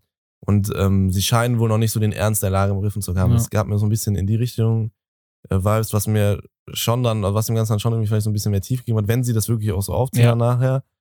Aber ja, das war's so. Die fahren los, äh, Mhm. Galadriel in voller Rüstung, woher sie auf einmal ihre das habe ich Elbenrüstung auch hat. gefragt. Wo hat die die auf einmal Wo her? hat sie ihre perfekte Elbenrüstung wieder her, die genauso aussieht, wie sie die, die, die sie vorher auch hatte, so ungefähr. Die sie ausgezogen hat auf Ja, dem Schiff auf und da dem war Schiff die noch. Und dann ist sie in, in, in Nachthemd weggesprungen, so, okay. Ne, vielleicht hat Halbrand den ja dann auch schnell geschmiedet in der Ja, der ist natürlich auch Elbenschmied, der von kann zwei das natürlich. Stunden. Ähm, ja, keine Ahnung. Und dann äh, gucken alle schmachtend der Galadriel, der großen Kriegerin hinterher. Mhm. Und ähm, ja, dann ist das auch schon Aber ich fand damit vorbei. Und Halbrands Rüstung, die fand ich richtig cool. Halbrands Rüstung ist ganz gut. Wie gesagt, ich finde die Rüstung der Numenora generell ziemlich cool. Ich fand auch die, die, das Geschirr, was die Pferde dann hatten, das sah auch richtig sauber. aus. Ja, ja. Ja, und dann haben wir jetzt noch ähm, Elrond und Durin? Durin, wie sie da halt, wie er dann sagt, so, oh, dann unser ganzes Volk hängt davon Mhm. ab, äh, ne, das ganze Schicksal und die ganze Schwachsinn haben wir auch schon drüber geredet. Am Ende heißt es, okay, wir gehen nach Khazad-dûm und Ja, reden mit meinem mhm. Vater. Ja, da fand und ich halt halt, die Sache mit dem Tisch war noch ganz lustig. das war lustig und ich finde halt cool, dass wie gesagt Aaron halt wirklich Durin vertraut. Äh, Ja, ja, auf jeden Fall. er Also, setzt da wirklich auf seinen Freund. Er hat so, ja, wie gesagt, daraus gelernt. Er, er hält jetzt zu ihm. ja, das stimmt. Die Dynamik ist wirklich, ist wirklich schön. Mhm. Ähm, aber ich habe mich dann noch kurz gefragt, so, weil er sagt so, ja, okay, dann lass uns aber jetzt auch aufbrechen in ihre normalen Kleidern ohne irgendwas mit. Als ob die jetzt straight loslaufen einfach. Als ob die jetzt, das ist mega weit weg. Das ist, Das ist einmal komplett, weg, das ja. ist halt wie, äh, es ist noch weiter weg nach äh, da, wo die hinwollen, nach Casadum, als es von, äh, vom Auenland Mhm. äh, nach Bruchtal war. So. Und ne, du weißt, was das für eine kranke Reise war Ja, für die ja. Hobbits. So. Also äh, steppen die jetzt einfach nur so los oder, also keine Ahnung, das, äh, aber ich meine, gut, das ist jetzt auch wieder meckern und vor im Niveau. Und ähm, Aus Korinthenkackerei. Korinthenkackerei, genau. Und jetzt haben wir noch den einen Talk mit Arondir und Bronwyn. Ja. Und da würde ich gerne mal wissen, was du jetzt dazu sagst. Weil ich habe den irgendwie gar, ich habe gar nicht mehr richtig im Kopf, was Nicht? die mir gesagt haben. Irgendwas mit Schlüssel für das, oder so, keine Ja. Ahnung was. Ey, das ist wirklich, also, es fängt ganz cool an. Nämlich Bonden, Arondir und Theo zum ersten Mal. Zum Genau, ja, ersten das war das, was ich meinte, was ich so gut fand. ja, haben die so, ja, so einen Dialog zwischen sich und Arondir zeigt ihm so, wie man Bogen schießt und so. Ja, ich, es resultiert aus dieser, aus dieser Rettungssequenz Genau. halt, ne? Da haben sie dann angefangen, irgendwie sich Und zu dann, mögen. das war richtig cool. Und dann, denk, dann zeigt Theo ihm das Schwert. Und ich denke mir so, du hast ihn jetzt so zehn Minuten, habt ihr euch jetzt verstanden? Du hast ihn davor die ganze Zeit gehasst. Jetzt, nach so diesen zehn Minuten, zeigst du ihm jetzt das Schwert, was du so die ganze Zeit geheim hältst. Hm. Aber dann Ja, denke okay, ich, ich weiß, ja, und aber auf der anderen Seite, ja, es könnte auch ihre letzte Nacht sein und lieber jetzt noch so beichten, so dass Ja, ich meine, der ist ja noch ziemlich jung, vielleicht ist der Ja. Druck einfach mega hoch und, und Ja. der weiß einfach nicht, was er machen soll. Also das, das, das, das, fand ich lässt, eigentlich ganz, ganz okay. das also fand ich ganz fand ich schön. auch okay. Wie gesagt, fand ich auch äh, ein bisschen fragwürdig, aber ich kann es auch sehen, ja, warum er es auch macht. Ja. Und dann, Und dann habe ich nichts mehr gecheckt, Digga. Also gecheckt wirklich. dann zeigt er ihm das Schwert und dann nimmt Arondir das und dann ist zufällig genau in diesem Wachturm von den Elben ist zufällig eine Wand, wo genau so eine Abbildung ist von genau diesem Schwert und Mhm. was das macht anscheinend. Oh, das habe ich schon mal gesehen. Und dann Das ich er da irgendwelche ja, und das war wirklich konstruiert, sein Ja, ist Urgroßvater. gestört, Die haben da wirklich Kräne gebaut, um die Scheiße da zu Ja. konstruieren. Meine Güte. Was wollen die da von mir, dachte ich mir. Was ist denn jetzt los? Und dann, dann, ja, wird das so, ja, erfährt Arondir das? Und dann geht er zu Bronwyn. Und dann, ey, dann fängt er an, so Ada zu erklären, so was er will. Mhm. Dass Ada zum Gott werden will und dass dieser, dieses Schwert anscheinend der Schlüssel dazu ist. Ja. Und ich dachte mir, das geht in eine Richtung von einem Bösewicht, wie du ihn aus Marvel kennst. Ja. Wirklich, das ja. ist sowas, Es geht in die Richtung mit, wir sammeln unsere Infinity-Steine, Ja. um dann schnipsen zu können. das ist sowas wie das ist wirklich. der Tesseract aus dem ersten Ja. Avengers. ja, Und das war noch, der erste Avengers war noch gut. Und das hier ist nicht mehr gut. Also nein, das das ist, also wirklich, da habe ich mir wirklich gedacht, Leute, was wollt ihr hier von mir? Was ist denn jetzt los? ja, was, wie, wieso macht die diesen Aller so kaputt auf einmal? Dadurch, dass er, oder generell diese ganze Plotline zwischen, Ja, dieses, der will ein Gott werden und was ich, ich, also keine Ahnung, worauf die da hinaus wollen. Wirklich. ich fand, das Einzige, was ich cool fand, war warum. Also, Ada, also Arondir meint dann, dass Ada so eine Welt schaffen will, wo die Orks zu Hause sind, wo ich mir da so dachte, ey, das ist eigentlich ganz, ein ganz cooler Gedanke irgendwo. Ja, ja, weil irgendwie, also das ist ja das Ding, das haben sie ja schon eingeführt, dass er ja schon auch für die Orks halt mega kehrt. So. Ja, deswegen ne, nennen sie ihn Trauer, auch die man wirklich gesehen hat. So, ja, und also, also irgendwie ist er ja schon eine. Ich denke darauf, dass sie halt darauf anspielen, irgendwie, dass Ada ist ja ein Elb und die Orks sind ja auf jeden Fall nach einer äh, Theorie, beziehungsweise nach einer Aussage Tolkiens, einer Version, sind das ja Verdorbene korrumpierte Elben. Elben Ja. sozusagen, die, also die, ne, Und dass er da irgendwie die, die Persönlichkeiten hinter der Maske sieht. Es klingt ein bisschen albern, aber eigentlich ein ganz cooler Gedanke. Deswegen Mhm. an sich ist das, ist das cool, aber es ist, wie ich halt schon gesagt habe, dieses, eigentlich dieses klassische äh, Bösewicht-Story-Ding, Ja. so, wir wollen eine neue Welt schaffen Ja, und es ähm, ist, ist einfach flach. ja, ich hoffe, dass sie wirklich doch noch irgendwie die Kurve kriegen, aber es bahnt sich wirklich die Katastrophe an. Es Ja. bahnt sich, also das habe ich dieses Mal wirklich gemerkt, es bahnt sich die, also die Writing-technische, die Story-technische Katastrophe bahnt sich irgendwie gerade so ein bisschen an. Mhm. Es kann jetzt alles wirklich, es steht gerade auf Messerschneide. Ja. Es kann jetzt wirklich in eine Richtung kippen und es wird der größte Bullshit und es wird so absurd und so Ich hoffe langweilig und wirklich. generisch und dämlich. Ich hoffe, Oder sie Kurve sie kriegen ja. halt wirklich die Kurve, weil ich fand eben diese Szene mit, ähm, wo sie, also sie wirklich bewusst mit diesem, du bist doch Sauron oder nicht, ne, wo Waldrake da, äh, Ja. dieser Dialog, die fand ich, das war meine Lieblingsszene aus der ganzen Folge. Das war mega stark, wo er dann auch den, den Jungen umbringen musste. Also man hat ja nicht gesehen, ob er es macht, so, aber Mhm. alles. Und weil da ist mir halt bewusst geworden, okay, die, die Showrunner denken sich schon, was die spielen damit, weil wir denken uns ja, nur das ist genau das, was wir die ganze Zeit also so, Mhm. so gehofft haben, Jeder dass die Showrunner genau eben, genau, dass die mit genau diesem Element halt spielen. Mhm. Und jetzt so, hey, du bist doch Sauron, oder? Das denken wir uns ja auch so ein bisschen, auf jeden Fall auf, Mhm. auf einer bestimmten Ebene so. Und, und ne, dann, er, er denied es auch nicht so richtig, aber weißt du, ist ja klar, irgendwie so, sehr, okay, okay, nein, na, war keine Ahnung was. Und damit wird gespielt. Und da Mhm. sehe ich halt schon mega Potenzial. ja, Aber auf der anderen Seite, wenn du jetzt irgendwie so ein Schwert ist, was du in irgendeinen Stein stecken musst und auf einmal wirst du zum Gott oder so eine Scheiße, mhm. dann, äh, dann dreh ich durch. ja, die haben wirklich, die haben überall Potenzial, fand ich. ja, Finde ich, mega, haben die immer mega, noch. mega, Die mega. müssen jetzt einfach anfangen, aufhören, so Galadriel im Kreis laufen zu lassen, Arondi und Bronwyn da gegen den generischsten Bösewicht aller Zeiten zu kämpfen. Mhm. Und ja, Aaron und Durin, finde ich, machen die bisher richtig gut. Und dass der Stranger auch mal irgendwie, ja, auch mal irgendwie interessanter wird. Also er wird, er fängt schon an, ein bisschen Ja, interessanter ich zu werden. finde auch so, er hat jetzt auch schon so ein paar Blicke irgendwie mal so gegeben, wo Ja. er schon auch so sass aussah, so mäßig. Okay, vielleicht ist er doch gar nicht so gut.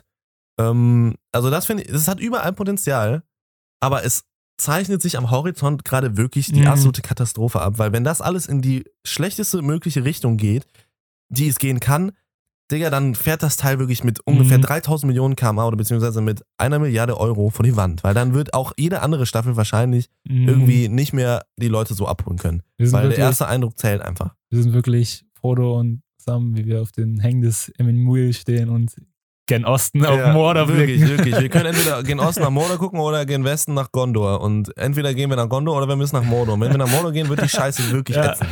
Dann wird die Scheiße wirklich ätzend. Ja. So, und da habe ich einfach nur Angst vor. Also mir gibt diese Schwertnummer mit Schlüsseln, das Mhm. gibt mir wirklich diese Sith-Wegweiser-Scheiße Ja, aus Staffel, aus, ja, aus äh, ja, Episode ja, 9 Star ja, Wars. ja. Also, weißt du, also richtig, das kann richtig generischer Schwachsinn werden. Mhm, Also und- so richtig. wie das dann auch gelöst wird, ne? Also, es wurde noch nicht richtig gelöst, aber wie, wie, wie äh, Ausweg aus der Situation jetzt ist, dass die eigentlich jetzt überfallen werden demnächst von Ada. Ja. Sie, Bronwyn ist richtig verzweifelt und meint dann so, wir können nichts machen, wir müssen, wir müssen uns untergeben. Und dann kommen die irgendwann zufällig auf diesen Turm zu sprechen und dass man den einstürzen lassen kann. Und ich sag, und dann dachte ich mir auch wieder, nein, ihr wollt dann jetzt nicht, also wenn das jetzt wirklich so gelöst wird, dass die den Turm einstürzen lassen, um so ein paar, also keine Ahnung, das waren ja hunderte von Orks. Und wenn die dann so, als ob dann alle Orks da so, als ob die da mit das- platt machen Ich würden bin mal so. gespannt, wie die das, wie die das äh, Ey, jetzt irgendwie ja. noch retten. Ja, ich hoffe, die, die kriegen das noch irgendwie hin.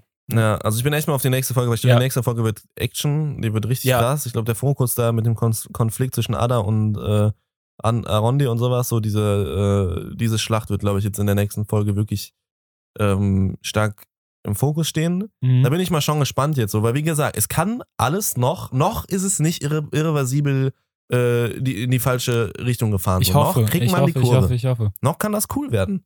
So, ich bin immer noch, habe immer noch Hoffnung, ne? Mhm. Und wie gesagt, es gibt immer noch also wirklich starke Momente in der Folge, so. Aber ich muss insgesamt sagen, die Folge war bis jetzt meiner Meinung nach die schwächste.